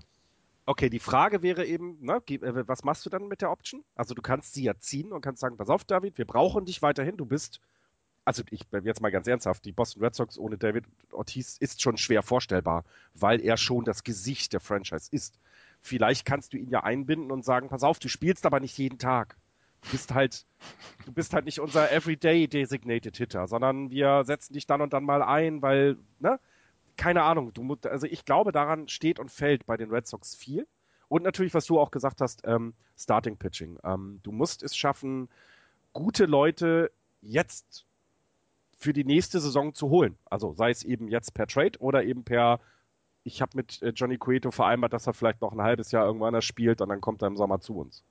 Hm. Na, sowas in der Art. Also ich kann mir nicht vorstellen, dass äh, David Ortiz so ein, so ein Spot-Hitter äh, werden wird, weil Ortiz braucht, um produktiv zu sein, At-Bats. Mhm. Okay, okay. Ähm, also sehr schwierig. Ich, ich, ich glaube daran, also das wird, das wird eine der großen Baustellen sein in der, in der neuen Saison, also für die neue Saison. Äh, plus natürlich, wie ihr gesagt habt, das Starting Pitching. Dann die Leute, die, die ihr mir immer wieder erzählt, und ich meine, ich verfolge ja auch, wenn ihr auf Twitter äh, euch über die Red Sox un, uh, unterhaltet, ich blende das ja nicht aus. Das finde ich, ähm, sieht als Außenstehender fantastisch aus. So viele tolle junge Leute, äh, die jetzt schon ihre Erfahrungen sammeln, umso besser. Also top. Hm. Hätte ich gern. Ich hätte gern diesen Ausblick. Ja, wir gucken ja auch einigermaßen positiv in die Zukunft. Trotzdem ist die Saison, so wie sie jetzt gelaufen ist, schon eine ziemliche Enttäuschung, muss ich es muss, sagen. Es muss jetzt auch die Frage ja. erlaubt sein, ob Ben Sherrington noch der richtige Mann ja, ist. Ja, das stimmt. Ähm, er, hat jetzt, er ist jetzt seit vier Saisons am Ruder. Drei Saisons davon kannst du eigentlich ins Skat drücken. Die vierte Saison war die Meisterschaft und davon zehrt er einfach im Moment noch. Ja. Ähm, ja das, eventuell ist auch, ist auch John Farrell der falsche Manager. Mhm. Ich, ich, bin, ich bin nicht in der Lage, das beurteilen zu können, aber zum Beispiel äh, John Farrell kann sich im Moment nur auf zwei Relief-Pitcher verlassen. Tazawa und Oihara. Auf mehr kann er sich nicht verlassen im Moment. Das ist ein nicht homogen zusammengestellter Roster und ähm, das, das musst du Ben Sherrington ankreiden. Vielleicht musst du beide, beide Positionen ähm, austauschen, aber ähm, das Nochmal ein Angebot an Billy Bean machen? Das Front Office hat schon gesagt, ähm, Ben Sherrington ist Teil der Lösung. Er ist nicht das Problem, er wird Teil der Lösung sein. Deswegen glaube ich eher, dass John Farrell gegangen wird nach dieser Saison, als dass Ben Sherrington äh, gegangen wird. Hm. Wo wir eben bei äh, Knuckleballern waren, was hältst du von Stephen Wright, Andreas? Er ist halt so einer dieser, der für Spotstarts zwischendurch mal ganz ordentlich ist, aber er hat eine sehr gesunde Selbsteinschätzung, ähm, dass er zwischendurch auch ordentlich äh, rumgeschubst wird. Er ist keiner, er ist keiner für, für Nummer 2 oder 3 einer Rotation, aber mhm. für, für eine Nummer 5 könnte ich mir vorstellen. Okay. Dann beenden wir das Thema Red Sox und American League East mit einem positiven äh, Nebensatz. Heute Abend, Sonntagabend, wird Pedro Martinez in die Baseball Hall of Fame aufgenommen. Der erste äh, ja, der erste Spieler aus äh, der Dominikanischen Republik seit 32 Jahren und nach, äh, ähm, ich weiß gar nicht, wer, wer, der, wer, wer, wer der erste war. Auf jeden Fall ist er der zweite Dominican, der in die Hall of Fame gewählt Juan, nee. Juan Marichal in 1984. Ja, der in die äh, Hall of Fame aufgenommen wird. Und äh, ja, Pedro Martinez, wenn du uns zuhörst, ewiger Held, wunderbar. Herzlichen Glückwunsch. schön, oder? Also, ja. oder? Also, es ist eine schöne, schöne, schöne Abrundung der Karriere, finde ich. Insgesamt ist das ein ziemlich cooler Hall of Fame-Jahrgang mit John mhm. Smalls und, und äh, mhm. Randy Johnson noch dazu. Randy Johnson ist, ja. Können wir schon einen kleinen Teaser machen? In der 100. Show wird es ein ganzes Segment über die Hall of Fame geben. Ja. Da freuen wir uns schon drauf. Mhm. Okidoki. Dann äh, gucken wir jetzt weiter in die vielleicht stärkste American League Division in die American League Central. Angeführt souverän von den Kansas City Royals 58-38, damit mit Abstand das beste Team in der American League. Dahinter die Twins 52-45, die Detroit Tigers überraschend negativ 48-49, die White Sox 45-50 und die Cleveland Indians 45-51. Die Kansas City Royals äh, überraschen uns ja jede Woche aufs Neue. Ist halt so, als, als wenn die KVB von Karneval überrascht wird. Äh, findet halt statt und äh, jeder, jeder weiß nicht warum. Äh, ich, ich, ich werde aus diesen Kansas City Royals nicht wirklich schlau. Sie haben ein Betting was richtig, richtig gut ist. Sie haben ein Pitching, was richtig, richtig gut ist. Ähm, wo kommt das? Ja, wo kommt das alles her? Das ist ein homogen zusammengestellter. Ja. Das ist ein homogen zusammengestellter genau. Kader. Genau, also der, 1 das, zu 9. Genau, das Gegenteil von dem, was, was äh, Andreas gerade über die Boston Red Sox äh, gesagt hat, siehst du bei den Royals. Das ist, ähm, du hast ja, mh, wir hatten das ja auch schon Richtung All-Star-Game, du hast ja nicht den einen Spieler, um den du alles aufbaust. Du hast ja gleich sieben, die, die dann ins All-Star-Game Ja, aber ihr versteht, was ich meine. Ja, es ja, ist ja. eben nicht der eine Spieler, ähm, der alles überragt, sondern es ist ein sehr homogen zusammengestellter Kader und das offensiv wie defensiv. Also da müsste man sich mal, äh, äh, da müsste man bei den Leuten mal anklopfen, die dafür verantwortlich sind. Ne? Also die scheinen es das sehr gut zu machen. Ich, ich, ich kann das auch, ich verstehe es auch nicht. Kansas das, Einzige, äh, das Einzige, wo, wo sie vielleicht tatsächlich jetzt was, was machen können und wo sie ja was machen wollen, was wir eben schon gesagt haben mit Johnny Cueto, mit dem Trade, der zehn Minuten vor der, dessen Start dann geplatzt ist, ist das Starting Pitching eventuell. Dass da, da, dass da eventuell die Tiefe so ein ganz mhm. kleines bisschen fehlt. Aber ansonsten ist das ein homogenst zusammengestellter Roster und ähm, da können alle abliefern von 1 bis zur 9 und ähm, das ist eine Freude, denen zuzugucken. Dann haben sie noch diesen, dieses Killer-Bullpen. ähm, ja, es ist ein Traum. Es ist ja. tatsächlich ein Traum. Ja, und es ist vor allem auch, du kannst ja, und ähm, wenn man jetzt bei anderen Teams immer sagt, ja, da fehlt es vielleicht an der Stelle, da bräuchte man eventuell hier noch etwas. Die Kansas City Royals sind ja fast gleich im Kader letztes Jahr, nur ein Out entfernt oder ein Hit entfernt gewesen vom Sieg der World Series. Also das ist ja auch etwas, ähm, wo du jetzt nicht mal Vorwürfe machen kannst, ja, die hatten Glück oder da ist dies. Nee, der Scheißkader war letztes Jahr. Ja, aber es war letztes Jahr ja auch schon eine Cinderella-Story. Ja. Die aber eben ne, nicht davon abhing, dass einer irgendetwas überragend gemacht hat, sondern alle einfach ihren Job. Das, was man so ein bisschen, ich vergleiche sie gerne, das klingt jetzt blöd, aber gerne mit den Oakland A's, die auch immer nicht unbedingt den einen Spieler haben, der alles überragt, aber eben so klug zusammengestellt sind, dass der Spieler, der auf Base kommt, auch reingeschlagen wird. Und es muss eben nicht durch den einen Designated Hitter sein, der dann das Ding, äh, wie bei den Yankees, dann äh, dreimal im Spiel über die Mauer haut. Hm. Es ist ähm, sehr äh, klasse aufgebaut, das Ganze. Und es scheint ja eben, eben nicht nur eine Cinderella-Story zu sein, die einmal zieht, sondern sie haben sich in einer Division, setzen sich durch, äh, äh wo die, äh, äh, die Detroit Tigers sind. Und ich meine, das muss man erstmal schaffen. Gut, sind die auch jetzt schwach die Saison, klar, aber das äh, fantastisch, ja. Na gut.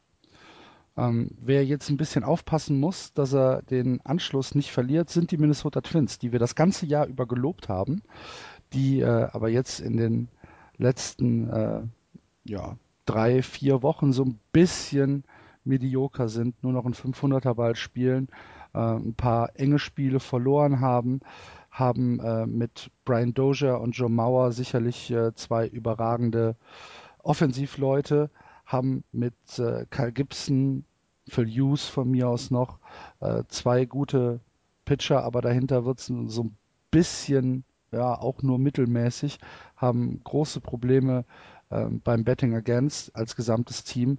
Ähm, die fallen mir jetzt aktuell so ein bisschen raus, vor allen Dingen, wenn ich bedenke, dass ein Wildcard-Spot auf jeden Fall in die West geht. Ähm, glaubst du, dass äh, die Twins trotzdem noch in die, in die Wildcard kommen können, Andreas? Sie können es auf jeden Fall schaffen, ähm, weil im Moment äh, haben sie ja noch einen, einen Playoff-Platz und ähm, sie sind im Moment drei Spiele vor, vor Toronto äh, auf diesem, auf diesem äh, Wildcard-Platz. Ähm, ich, bin, ich bin gespannt, was sie machen werden, weil ich habe jetzt dann auch schon wieder widersprüchliche Berichte. Gar. Ich habe schon wieder widersprüchliche Berichte gelesen, dass sie eventuell sogar ähm, was, was tun wollen und ihre Farm leer räumen wollen und dass sie vielleicht diese, diese Chance dieses Jahr einfach nutzen wollen. Mhm. Ähm, da bin ich auch sehr gespannt, was sie dann bis Freitag tun werden. Ähm, ich, also ich persönlich hätte jetzt auch gesagt, versucht das Ding jetzt zu reiten, solange es ja. geht. Und ja. ähm, dann, dann schauen wir im Winter nochmal, ob, ob man da was machen kann. Ähm, ich weiß nicht, wie, wie sehr ähm, so, eine, so eine Position, so, so ein Wildcard-Platz äh, reizt. Dann auch so, so eine Mannschaft, die in den letzten Jahren halt immer am Boden war und ähm, die lange wieder aufgebaut werden musste. Vielleicht sagt man, wir möchten Joe Mauer nochmal eine Playoff-Teilnahme jetzt ermöglichen, bevor er ähm, wirklich in diese, in diese Phase reinkommt, wo er keine so guten Leistungen mehr abliefert. Was, also da Tory, Tory Hunter genauso dann, ne? Ich, es ist genau, es ist ja. äh, bei den bei den bei den Twins muss man sich doch einfach nur vor Augen führen, dass man ähm, natürlich mit guten jungen Leuten ausgestattet ist, auch die nächsten Jahre. Ähm, du aber eben in einer Division mit den Detroit Tigers ist, die da immer wie so ein, so ein ja, ja, Tiger halt im Käfig rumlaufen, haha, ähm, und immer eine Gefahr sind, dir den ersten Platz klauen zu können. Und jetzt kommt Kansas City noch dazu. Ähm, überraschend die letzten zwei Jahre. Das wird ja vielleicht auch so bleiben. Ähm, klar musst du jetzt, jetzt angreifen. Und ähm, ich würde die, die, die Twins ja sogar eher in der Lage sehen, ähm, weil sie eine Farm haben, mit der es sich lohnt, auf den Trademark zu gehen, dass sie die äh, äh, Blue Jays oder auch äh, Rays eben dann nochmal angreifen können, dass sie dann nochmal sagen, komm, wir, wir brauchen an der und der Stelle noch etwas mehr Performance, die holen wir uns jetzt, geben da vielleicht zwei, drei Pro äh, Prospects für auf. Ähm, aber können in diesem Jahr äh, in die Wildcard. Denn ein überragendes Team ähm, in, in, in der American League, wo man quasi sagen muss, ja, ist doch scheißegal, was wir tun, die werden eh die Playoffs dann alles gewinnen, sehe ich tatsächlich nicht, auch wenn die äh, Astros und, und, und Angels sehr gute Records haben, sind sie jetzt aber nicht die Überteams, äh, ähm, wo man Angst vor hat, dass man gegen die spielen muss in den Playoffs, sondern eher umgekehrt. Die, die, die, die glaube ich, kannst du eher schlagen als so mal jemand wie die Cardinals. Ähm, deswegen Minnesota nicht unterschätzen. Die werden, ich glaube, die werden einen großen Trade auf jeden Fall machen, um Lücken in ihrem Kader zu schließen. Glaube ich nicht. Mhm. Egal. Ist doch gut. Ja. Immer diese Harmonie hier, das geht Genau, genau. Harmonie ist ein gutes Stichwort, um auf die Detroit Tigers sprechen zu kommen. Zehneinhalb Spiele sind sie hinter den Kansas City Royals zurück. Das äh, hätten wir so nicht erwartet, Andreas. Nee, aber seitdem Miguel Cabrera ähm, auf der DL ist, äh, läuft da nicht mehr so richtig viel zusammen. Mhm. Er ist jetzt nicht mehr weit entfernt, ähm, davon wieder zurückzukommen. Er hat jetzt die erste, das erste Betting Practice hinter sich gehabt am, am Freitag. Ähm, er ist jetzt, er hat jetzt das Team begleitet auf ihrem zehn Spiele Roadtrip, der jetzt ansteht, beziehungsweise in dem sie jetzt mittendrin sind, wo sie jetzt bei den Red Sox sind. Ähm, er könnte Mitte August wiederkommen und bis dahin muss man sehen, wie weit man halt weg ist. Und deswegen gibt es ja schon die ersten Berichte, nach denen eventuell David Price jetzt getradet wird zum, äh, zum Freitag. Ähm, Wahnsinn. Das ist das ist eine Sache, wo, wo ich mir dann auch wieder unsicher bin, weil was wir eben gesagt haben, es sind extrem viele Starting Pitcher auf dem Markt. Vielleicht kriegen die Detroit Tigers gar nicht diesen Gegenwert, den sie mhm. eigentlich kriegen müssten für jemanden wie David Price. Ich bin sehr gespannt, auch was sie, was sie tun werden bis Freitag. Ähm, auch, auch da bin ich mir nicht sicher. Soll man es jetzt wirklich versuchen, weil sie haben durchaus nach wie vor eine, eine ordentliche Offensive. Ähm, sie haben nach wie vor ein ordentliches Starting-Pitching. Es hat halt in den letzten Wochen nicht so richtig viel geklappt und es fehlt in der Middle of the Lineup fehlt halt Miguel Cabrera an allen Ecken und Enden. Ja. Ähm, das ist halt dann auch ich meine, drei... Sie sind noch nicht so weit weg. Ja. Was ich halt auch interessant finde, ist, dass eben mit David Price ja quasi der, naja, jüngste aus der Reihe ähm, auf dem Trade-Block steht, ne? weil einen Verlander wirst du nicht weggeben wollen. Definitiv nicht. Ähm, und ähm, ich äh, weiß nicht, äh, Anibal Sanchez, pff, keine Ahnung. Also ich, ich finde das, ähm, ich finde das sehr, sehr spannend, weil ich erinnere mich noch daran, als Was, wir für Anibal Sanchez kriegst du ja nichts. Ja. Gerade, gerade in der Situation, äh, ja. die, die, der Andreas äh, aufgezeichnet hat, weil so viele Starting-Pitcher in der äh, Verlosung sind, da kannst du mit Anibal Sanchez kriegst du, ja, ja klar, kriegst du, klar. aber es ist ja eigentlich der Otter vorgelockt. Ja, aber überlegt mal, wie ihr, äh, äh, äh, wie erstaunt oder äh, äh, denkt mal an eure Reaktion letztes Jahr, als sich die Tigers den Price geholt haben. Also, das ist Wahnsinn. Ja. Ich verstehe es. Ich, ich, meinst, meint ihr denn, sie können noch mal angreifen? Wirklich? Nochmal diese Saison? Ja, das, es hängt halt relativ äh, viel, wie Andreas es schon gesagt hat, an äh, Miguel Cabrera. Ich meine, so ein 350er Betting Average kriegst du halt nicht ersetzt. Nicht? Nö. Da kannst du doch hier so ein Pablo Sandoval hat doch. Hm. Achso, 3,50er Betting Average, 5,78er Slugging und Entschuldigung. 4,56er OBP. Der ist, der ist bei jedem zweiten at bat of base. Ja. Maschine. Ja, aber jetzt im Gegensatz zu den Royals und, äh, und auch eben zu den Cardinals ist es eben, ne, die Cardinals verlieren einen wichtigen Pitcher und können das kompensieren. Die Tigers verlieren den ein, wenn man auch sagen muss, sehr, sehr guten Spieler und schon ist die Saison eventuell in Gefahr. Ne? Das ist dann der Unterschied. Ja, was ist, Andreas? Greifen Sie noch ein? ich glaube, ja. Ich glaube, Sie Fangen Sie die Twins noch ab? Ja. Okay. Oh, cool. Das wird, das wird eine enge Nummer. Oh, Spiel 163. Oh, wieder Spiel 163 Minnesota gegen Detroit. Ja, Wie vor ein ja. paar Jahren, als ich, in, als ich in Boston war und mir das Spiel angeguckt habe, 13 Innings. Gilt als eines der fünf besten Spiele aller Zeiten. Ah, du hast Minnesota gegen Detroit in Boston geguckt? Ja, damals, ähm, das war Spiel 163 und dann war ich in so, einer, in so einem Inn untergebracht und da war ein Die Hard Tigers Fan. Cool. Und der hatte sich den, ähm, beim Frühstück hatte er sich so drauf gefreut, Mensch, heute 100, Spiel 163, bin ganz aufgeregt und so.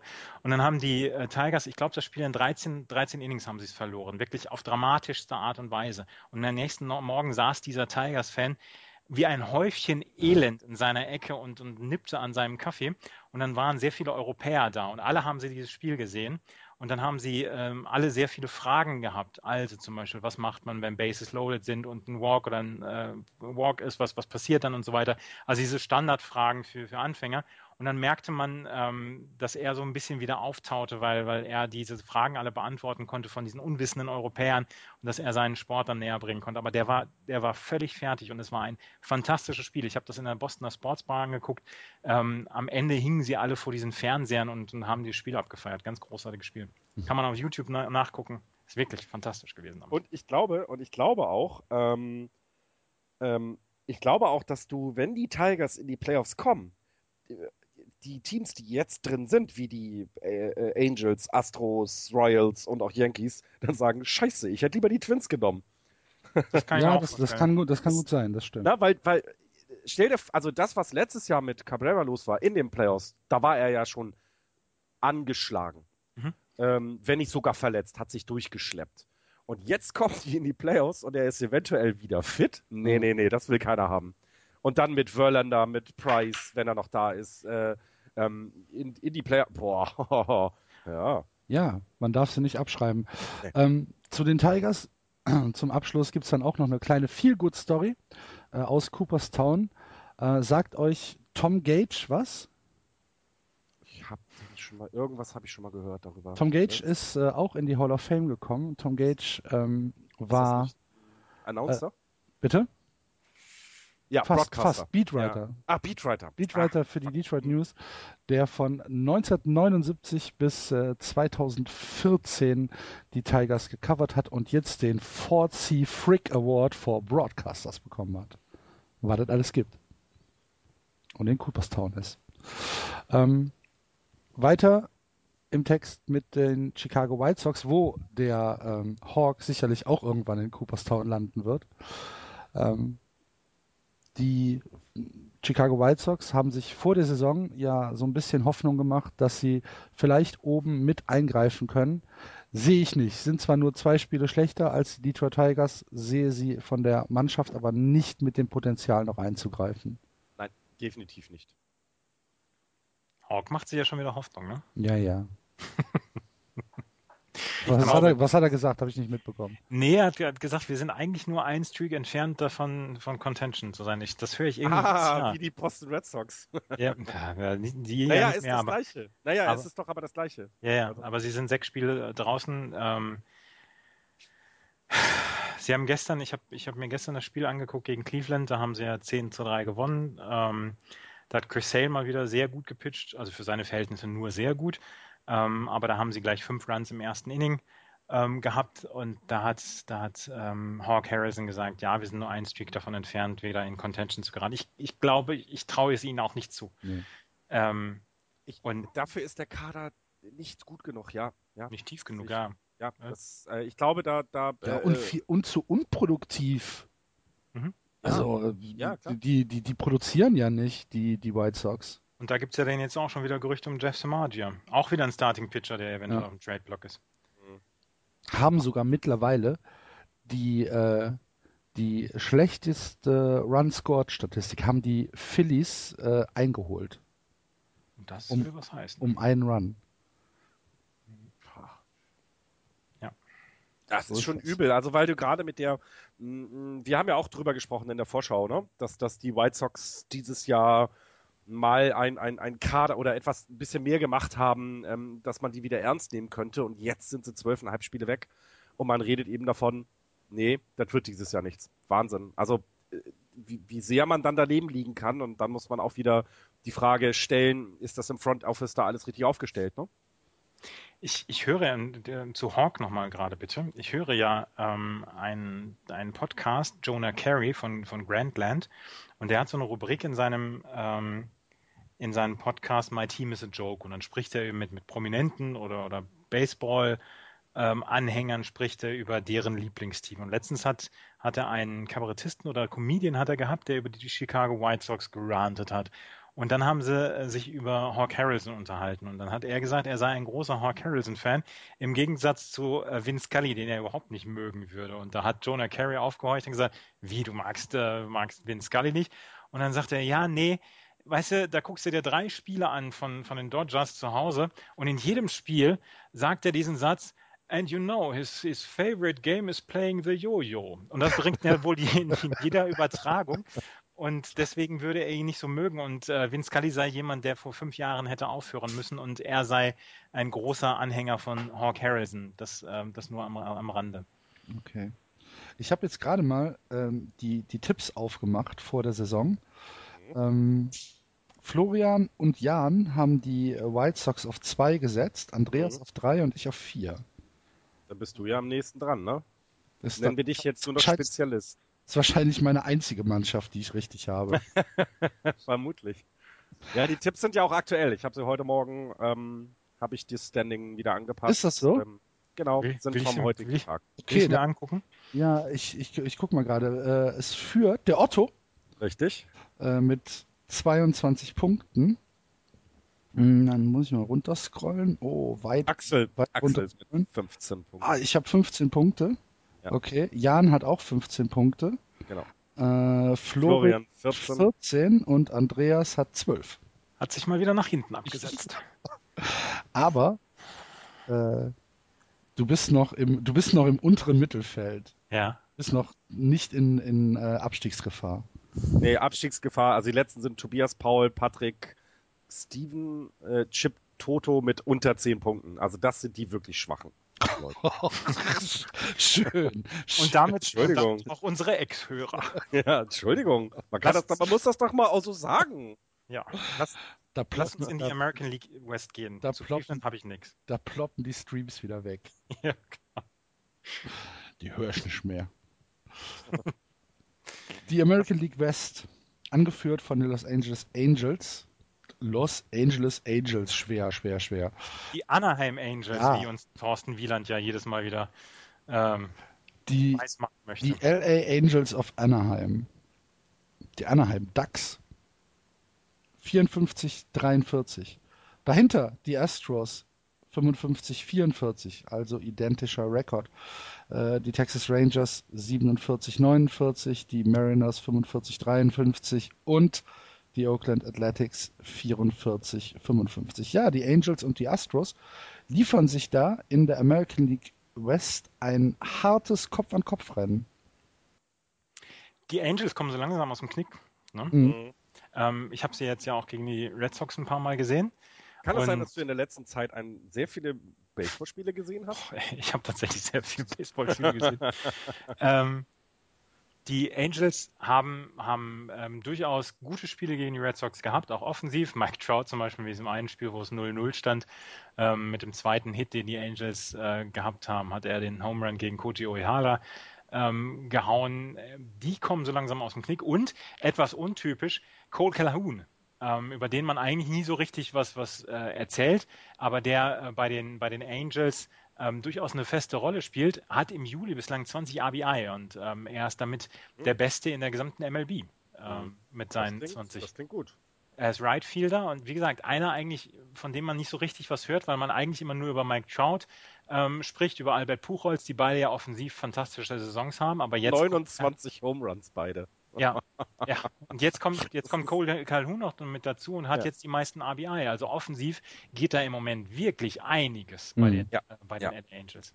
Ja, es ist so das, das was wir vor der Saison auch gesagt haben, ne? dass sie da, dass sie äh, mit das Team sind, was es zu schlagen gilt in der Liga da. Ja. Und jetzt kommen sie auch mit der Starting Rotation dann auch ums, ums Eck. Also ähm, Shoemaker und äh, Gary Richards zum Beispiel sehr, sehr gut drauf im Moment. Ähm, also das, das liest sich richtig gut. Ja, ich, also wir, wir haben es ja, äh, letztes Jahr hatten wir es ja, dass sie so ein bisschen als Team to beat galt äh, vor den Playoffs. Ähm, aber ähm, wenn die das jetzt so weiter zusammenkriegen, glaube ich auch, dass sie der stärkste äh, äh, Anwärter auf dem Platz in der World Series sind im Moment. So, so frei von dem, was sie zusammenkriegen ähm, und was auch eben die Offensive wie Defensive da auf, die, auf, die, auf den Diamond bringt. Ja, obwohl in der Offensive sind die Astros ja tatsächlich noch ein Stück besser, ne? Ja. Die Astros ja, produzieren ja, Runs am laufenden Band und sie sind sehr zäckig. Ähm, die bleiben schon dran. Die Angels ja, haben jetzt gerade mal eine kleine Auszeit, sind drei äh, Spiele in Folge ohne Sieg. Und äh, schon sind die Astros wieder auf, sind wieder aufgeschlossen. Ja, also ich, ich glaube auch, das wird äh, die spannendste Division natürlich werden, weil bei den anderen sieht es ja so aus, als wenn es äh, entschieden ist. Ne? Muss man ja dann so sagen. Hier ist es ähm, mit zwei sehr, sehr äh, auch gut anzusehenden Teams, äh, die sich darum prügeln werden. Und die Astros ja nun auch nachgelegt, ne, mit, mit äh, dem Trade von Scott Casimir. Ja. Ähm, ja, sich ein bisschen in den Vordergrund gespielt, ne? Wie, wie überraschend war der Casimir-Trade für dich?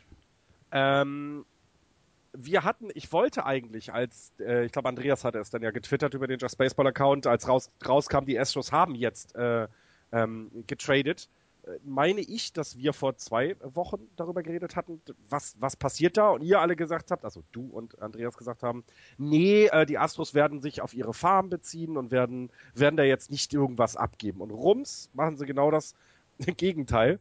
Sie holen sich einen, einen Starting-Pitcher dazu, weil das Fenster ne, vielleicht doch dieses Jahr genutzt werden will. Ja.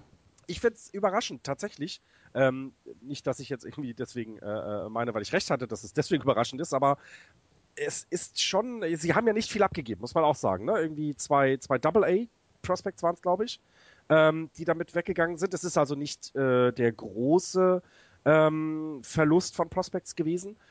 Und sie stellen sich dann natürlich auch gegen die äh, Angels auf Anaheim und ähm, ja, wollen diesen Platz nicht weggeben. Das sieht man ganz deutlich. Ja. Und die Reaktion wird, wird spannend, oder? Also was, was ja, aber ja, absolut. Äh, Scott Casimir mit einem äh, 2,24er ERA kommt er nach Houston und er war so ein bisschen der ja unterm Radar Trade, ne? Alles ja. hat sich halt auf John Cueto, Cole Hamels, Jeff Samaja, vielleicht halt David Price äh, so, ja äh, eingeschossen, dass das so die großen Trades sind und wenn einer fällt, dann fallen sie alle. Ähm, aber Scott Casimir hatte, hatte niemand so richtig, also ich auf jeden Fall nicht, äh, auf der Rechnung. Und dass er dann nach Houston geht, fand ich doch äh, ziemlich überraschend. Äh, Andreas, wie siehst du das? Ich fand es auch überraschend. Vor allen Dingen ähm, der Gegenwert, den ähm, die Athletics dafür bekommen haben, fand ich jetzt nicht so überragend, wo ich gedacht habe, ja. Mhm. Also ich hatte, ich hatte Scott Gassmer eigentlich immer als guten Pitcher auf dem Radar. Und wir haben ja eigentlich relativ früh gesagt, Billy Bean ist eigentlich immer für, für einen Deal zu haben. Und ähm, sie haben jetzt Daniel Mangton und äh, Jacob Nottingham ähm, bekommen.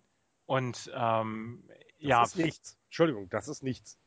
Das ist, ja, die, die haben durchaus Potenzial, aber noch nicht nächstes Jahr. Und äh, eigentlich sind die Acer immer darauf bedacht, Leute zu bekommen, die halbwegs ready sind für, ähm, für, für, die, für die nächste Saison. Das, ja, das, oder die halt, die halt einen Winter brauchen und, und dann in der äh, wenigstens im Roster stehen, ne? Ja.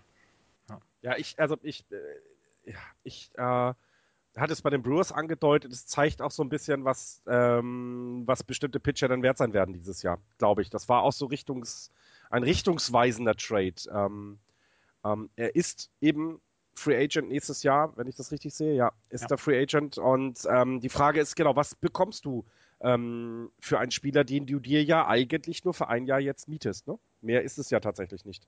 Ja. Die Geschichte von Scott Casimir ist ja, ist ja auch ganz interessant. 2011 äh, hat er nur einen einzigen Start in den Majors gemacht. Mhm. 2012 war er raus aus den Majors ähm, hat dann für die Independent, in der Independent League gepitcht, für die Sugarland Skeeters aus der Atlantic League. Ähm, er hat dort einen 5,34er ERA.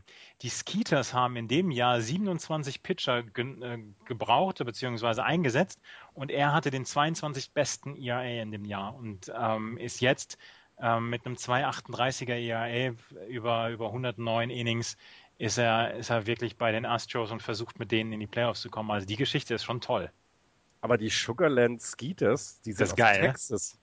Die sind aus Texas. Sehe ich gerade. Ja, und warum sind sie dann in der Atlantic League? Das verstehe ich auch nicht. Deswegen, also Sugarland Skeeters äh, Season Schedule, hier steht irgendwas von Texas. Hm. Sehr merkwürdig. Merkwürdig. Ja. Ja, okay. Vielleicht, äh, ähm, vielleicht aber wie gesagt, die beiden liefern sich da oben ein, äh, ein, ein hartes äh, Kopf-an-Kopf-Rennen und äh, danach es halt schon negativ und ich glaube, dass wir nicht zu sehr äh, in die Glaskugel gucken müssen, um zu sagen, dass die Rangers, die Mariners und die Athletics es sehr, sehr schwer haben werden, noch in die äh, Wildcards einzugreifen. Ähm, ich bin mir sogar fast sicher, dass sie raus sind. Aber ja, vielleicht die Rangers, wenn sie jetzt noch ein bisschen was tun. Ich, ich wollte gerade sagen, es ist ja. eben genau diese Frage. Ähm, ja. Ähm, das, das, haben wir uns vorhin schon gestellt und das ist auch, muss da auch für, den, für das Front Office, muss das auch sehr, sehr schwierig sein zu beantworten. Du bist in der American League eben zwar in deiner Division aus dem Rennen, da können wir sicher sein, aber die Wildcard ist eigentlich nicht so weit weg. Äh, für die Rangers nicht. Ähm, für die Ace ja, aber für die Rangers nicht. Und ähm, wenn wir, wenn wir den, den Tigers zutrauen, wenn Miguel Cabrera wieder da ist, da noch wieder einzugreifen, wieso trauen wir es dann den Rangers nicht zu, wenn sie jetzt noch ein, zwei Trades machen? Ich weiß nicht. Das Lustige ich, ist, wenn wir uns diese Frage schon stellen, wie muss es in den Front Offices dieser ja. Tage zugehen? Ja, ja War, War Room-mäßig. Ja, ja, es, ist doch, es ist doch ganz klar, dass du dich in der National League als Team, was fünf, sechs Spiele weg ist, hinstellen kannst, dass ich bin Zeller. Ganz klar. Mhm. In der American League kannst du es nicht, weil ich will ja nicht sagen, dass sie schwächer ist als die National League. Das Wenn kannst du aber ruhig, das haben nee. wir schon anerkannt. Doch, doch. Ja, ihr beide, aber ich würde sagen, sie ist vielleicht auch einfach ausgeglichener. Du hast nicht die drei Teams, die alles überragen, die fünf Teams, die super scheiße sind, weil würden die Philadelphia Phillies in der American League sein, dann hätten die Boston Red Sox sogar mehr Wins, weil die Phillies so schlecht sind ich, das wollte ich, siehst du, das war's, was ich immer sagen wollte zu eurer letzten Sendung, wo ich ja leider technische Probleme hatte. Habt ihr immer auf die American League so rumgehackt? Ich glaube, sie ist einfach ein Stück weit ausgeglichener.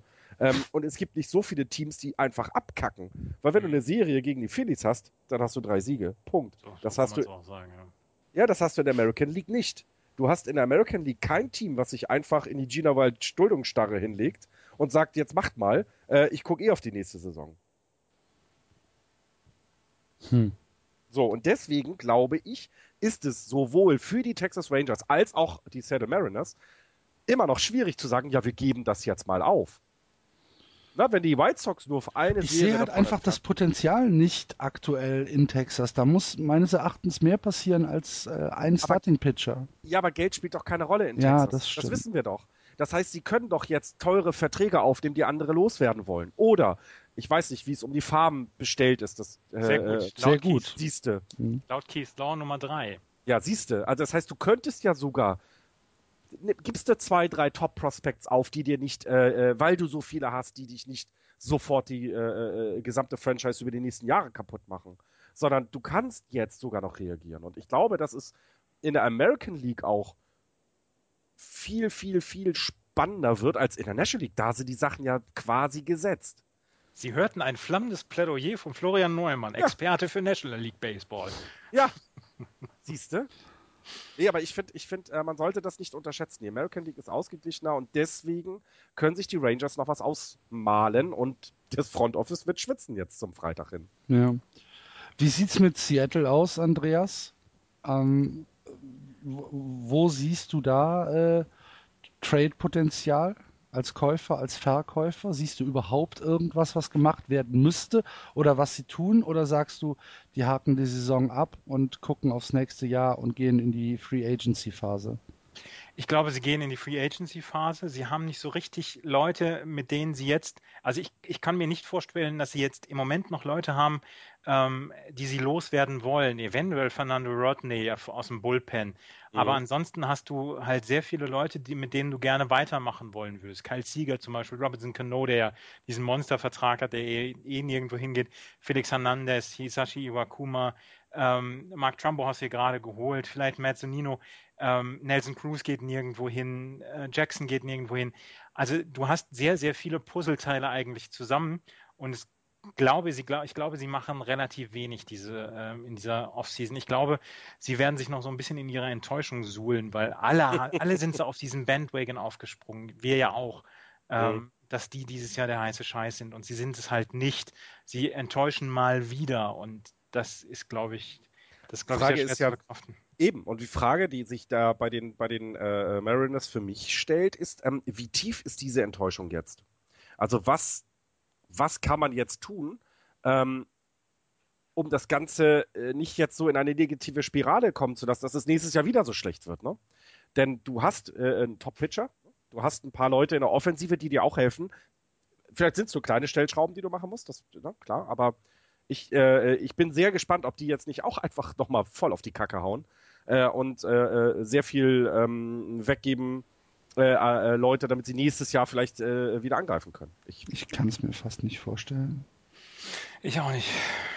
Es ist, ja, aber äh, guck mal, 19 von den Tippern haben die äh, Seattle Mariners auf Platz 1 getippt von uns. 18 auf Platz 2. Also das war LA, Seattle war Platz 1, Platz 2 in wir der. Haben uns, wir haben uns alle anstecken lassen. American, ja, genau, wir sind alle auf diesem Bandwagon drauf. Es sah doch aber auch gut aus, sind wir mal ehrlich, ne? Mhm. Also, ja. war jetzt nicht so, dass wir da irgendwie ins Blaue äh, getippt haben.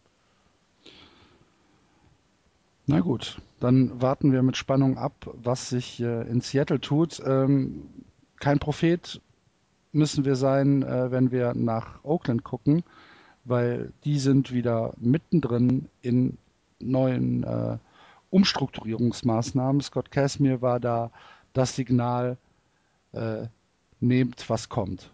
Billy Bean, nächstes... Billy Bean hat seine Prepaid-Card schon wieder aufgeladen. Ja, genau. Ja, ja, und nächstes Jahr werden alle, die Angel, äh, die, die Athletics auf Platz 5 oder äh, 4 tippen und sie werden die Division anführen, weil sie es mal wieder hinbekommen haben. Gehe ich ganz fest von aus. Die werden nächstes Jahr so weit vorne stehen. Ja, ich, ich also die Ace haben halt seit letztem Sommer, seit dem All-Star Game Break letzten Sommer oder seit der Trading Deadline letzten Sommer, haben sie halt ein ziemliches Problem, weil sie sind anscheinend diesen Erwartungen, die letztes Jahr aufgebaut wurden und die ähm, ja, die wir hatten, die die Fans hatten, die vielleicht auch das Team selbst hatte, sind sie halt einfach nicht gerecht, wor äh, gerecht mhm. äh, worden. Sie sind in der zweiten Saisonhälfte, ich will nicht sagen eingebrochen, aber sie haben deutlich abgebaut, haben dann ja dieses, wie Andreas es schon gesagt hat, äh, Playoff-Trauma, dass sie äh, da einfach keine Rolle mehr gespielt haben und ähm, sind dann in diesem Jahr ja nie in die Pushen gekommen. Und ich glaube tatsächlich, dass sich das aus dem letzten Jahr noch mitschleppt.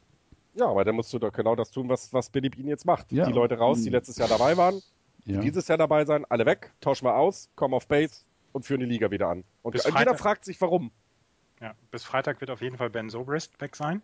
Ja. Bis Freitag wird auch Tyler Clippard weg sein, weil ähm, für Closer gibt es immer einen Markt. Also bin ich relativ überzeugt von, für, beziehungsweise für, für Bullpen. Ähm, ansonsten muss man gucken, Ike Davis vielleicht, Billy Butler. Ah, Billy Butler geht nicht. Vielleicht Stephen Vogt, vielleicht mhm. Sonny Gray noch. Also die, die machen noch einiges bis. bis die haben, die haben, ja genau, die haben es ja auch. Also sie können es sich auch erlauben. Aber Sonny, Sonny Gray, ist das denn, ist das klug? Frag mich doch nicht, ob das klug ist. Das, ähm, der, Billy Bean macht solche Sachen einfach. Hm. Wenn es nicht passt, fliegt er raus. Er, er macht halt dieses, ich gehe einen Schritt, ich gehe einen Schritt zurück, um zwei Schritte nach vorne zu machen. Wenn du für Sonny Gray äh, zwei bis drei Prospects bekommst, die jetzt schon Double A sind, die vielleicht nächstes Jahr Triple A spielen können, die in zwei Jahren diesem Team helfen können, dann macht der das. das es kommt auf den Gegenwert an. Der, äh, der würde seine Mutter verkaufen gegen zwei neue Mütter. Die nur, die eine kann kochen, die andere aufräumen. Würde er machen, sofort. Billy Bean, Billy Bean hat nie, hat nie den Hörer aufgelegt, wenn einer, wenn einer einen Vorschlag gemacht hat. Hat er nie aufgelegt. Und deswegen ähm, wird er sich auch Angebote für Sonny Gray anhören. Hm. Ganz sicher. Brauchen die einen Catcher? Nee, scheiße. Die haben Sonny mit Stephen Gray. Vogt, ja, aber so einen, einen ziemlich guten. Ja, ich weiß, deswegen ja so, ne? So äh, Johnny Gray äh, äh, für, für, für Susak äh, von den Giants und noch ein paar äh, äh, irgendwas. Ja, würde ich nehmen, ne? Würde ich machen. Hm. Ach, das wird noch super bis Freitag. Ja. Wir sind gespannt. jeden Tag äh, ihr müsst auf jeden Fall jeden Tag auf den, auf den Just Baseball Account äh, äh, bei Twitter gucken. Genau. Ja, ähm, nächste Woche, Sonntag, wissen wir dann mehr. Dann kann uns endlich mal nichts dazwischen funken. noch die Waivers sind ja, noch. die Waivers, sind noch. Aber ich denke doch, dass wir am Freitag schon um einiges schlauer sein werden. Ähm, Hast du gehört, dass es zur Diskussion stand, dass man die Trade Deadline eventuell noch etwas nach hinten schieben soll? Nein, habe ich nicht gehört. Es gab, äh, Buster Olney hatte das in seinem Podcast irgendwie letzte Woche, glaube ich, dass irgendjemand mal den Vorschlag gemacht hat. Und zwar aus dem Grund, und das fand ich wieder sehr witzig, hört sich so ein bisschen nach einem Philadelphia Philly-Grund äh, an, dann weiß man ja schon mehr, ob man Buyer oder Seller ist. Wo ich mir gedacht habe, ihr blöden Idioten, das müsst ihr doch vor der Saison klären und nicht erst hinterher, so nach dem Motto. So mittendrin Ach, noch, noch, noch eine Woche noch. Wir könnten jetzt noch mal so einen Streak starten und dann sind wir der totale Bayer. Oh, kacke, drei Spiele verloren, jetzt sind wir Seller. Nee, das ist schon so genau richtig, glaube ich. Hm. Okay. Ich habe nur gehört, dass Reggie Jackson sich in Cooperstown geprügelt hat. Sehr großartig. Habt ihr, habt das mitbekommen mit, mit Colin Coward von ESPN? Ja. Ist der, gefeuert ähm, worden, ne? Ist gefeuert worden. Eigentlich ja. sollte, war der Vertrag sowieso aufgelöst ja, worden. Genau weil er hat in einem, er hat in einem Beitrag hat er gesagt hier, ähm, dass das irgendeiner hat gesagt, das Spiel sei ja dann, Baseball sei ja auch eher für Intelligente und ähm, dann sagte er wohl, Leute, ein Drittel der Spieler kommt aus der Dominikanischen Republik, die sind ja sowieso nicht so, die haben nicht so den Bildungsstandard, wie soll das ein Spiel für die Schlauen sein? Und ähm, die, dagegen, die sind nicht für akademische Leistungen bekannt. Genau, genau, genau, das hat er gesagt.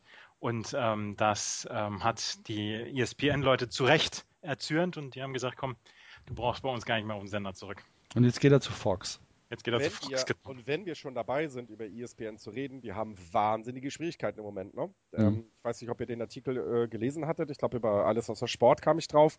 Ähm, ESPN ähm, ist nicht mehr, weil viele Amerikaner eben keine Kabelverträge äh, äh, mehr abschließen, sondern eben Netflix, Hulu, Amazon Prime und sowas zum Fernsehgucken benutzen oder eben MLB TV, den Game Pass der NFL und so weiter.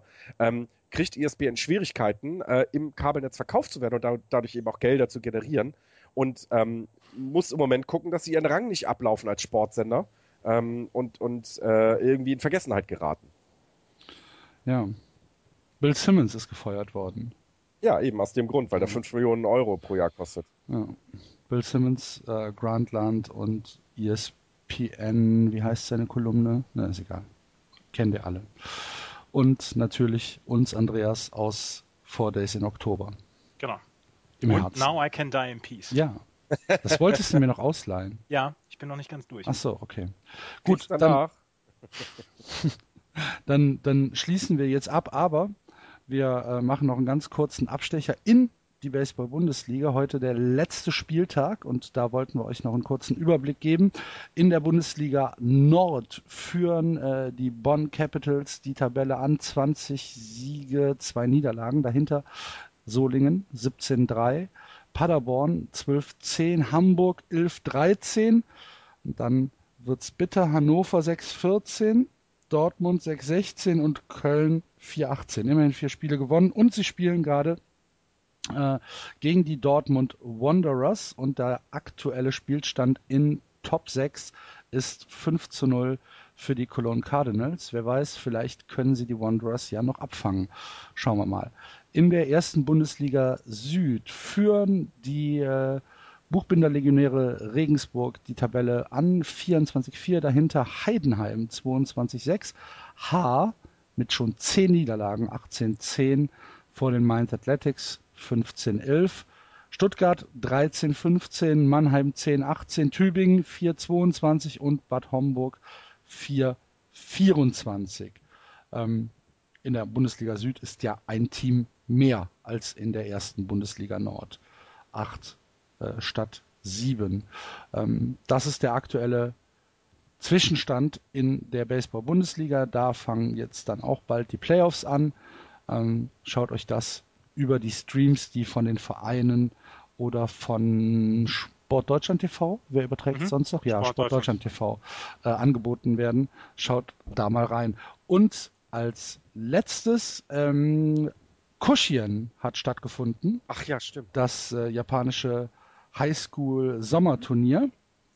Und äh, da gibt es einen Sieger und das ist Shuetsu. Ich hoffe, ich habe es einigermaßen richtig äh, ausgesprochen. Sie haben äh, 7 zu 2 gegen Nyon Bunri äh, gewonnen und haben damit ihren ersten Titel in zwölf Jahren erreicht. Also herzlichen Glückwunsch. Ich weiß, wir werden ja auch in Japan intensiv gehört nach Shuetsu, wo auch immer das sein wird. Ähm, ja. Wo ist das, Jan, wenn man ihn mal braucht? Wo ja. ist Jan, wenn man ihn mal braucht? Der kommt zurück. Bald, ja. hoffentlich. Ähm, ja. Dann gab es ein Posting auf unserer, äh, unserer Facebook-Seite, ähm, was ganz gut zu äh, Japan jetzt gerade passt. Dieser Highschool-Pitcher, habt ihr den, äh, dieser High mhm. Highschool-Better mit der etwas ungewöhnlichen äh, At-Bat-Routine ist mir voll auf den Keks gegangen. Fand ich total scheiße. Ich weiß gar nicht, was daran, was daran toll sein soll. Was für ein Poser, ey. Wenn ich Pitcher wäre, der wäre sofort abgeschossen. Ja, aber das sofort. ist doch das, das, jetzt kommen wir doch wieder dahin, ne? Äh, kaum bist du mal ein bisschen extrovertiert, schon wirst du das abgeworfen. Ist nicht extrovertiert, das ist verhaltensgestört. ach, ach, du regst dich immer so schön auf, ich mag das. Ich reg mich überhaupt nicht auf. Ganz ruhig. Entlassen ich... wir die Hörer jetzt mit dem, mit dem Bild des Pimmelpropellern Alex Rodriguez in den Mund? Die untergehende Sonne noch dabei vorstellen ja. und alles wird gut. Genau. Und im Hintergrund singt Jay-Z ein Lied. Ja. Ja, ja gut, dann machen wir jetzt Schluss. Ich hoffe, ihr hattet wieder ein bisschen Spaß. Wir hatten ihn auf jeden Fall. Wir geschmeidige zwei Stunden. Ah, ein bisschen drüber sind wir sogar. Mhm. Ähm, das war's für diese Woche von Just Baseball. Äh, wie immer, der Aufruf, wenn ihr mal eine Minute Zeit habt. Äh, wir freuen uns über jede iTunes, äh, iTunes, genau, äh, iTunes-Bewertung, Schrägstrich, Rezension, ähm, um uns ein bisschen bekannter zu machen. Da würden wir uns sehr, sehr freuen, wenn ihr das machen würdet. Und ansonsten wünschen wir euch äh, eine schöne Woche. Wir hören uns nächste Woche wieder nächste Woche die große ähm, die große Ausgabe. Nein, die große Ausgabe zu allen Trades. Achso, genau. Dann wird es wahrscheinlich drei Stunden oder so. Nehmt euch für den Montag schon mal frei. Ja, genau. Wir gucken mal. Macht's gut. Tschüss. Tschüss. Das war Just Baseball. Ihr findet uns auf justbaseball.de, bei Facebook, bei Twitter und natürlich bei iTunes.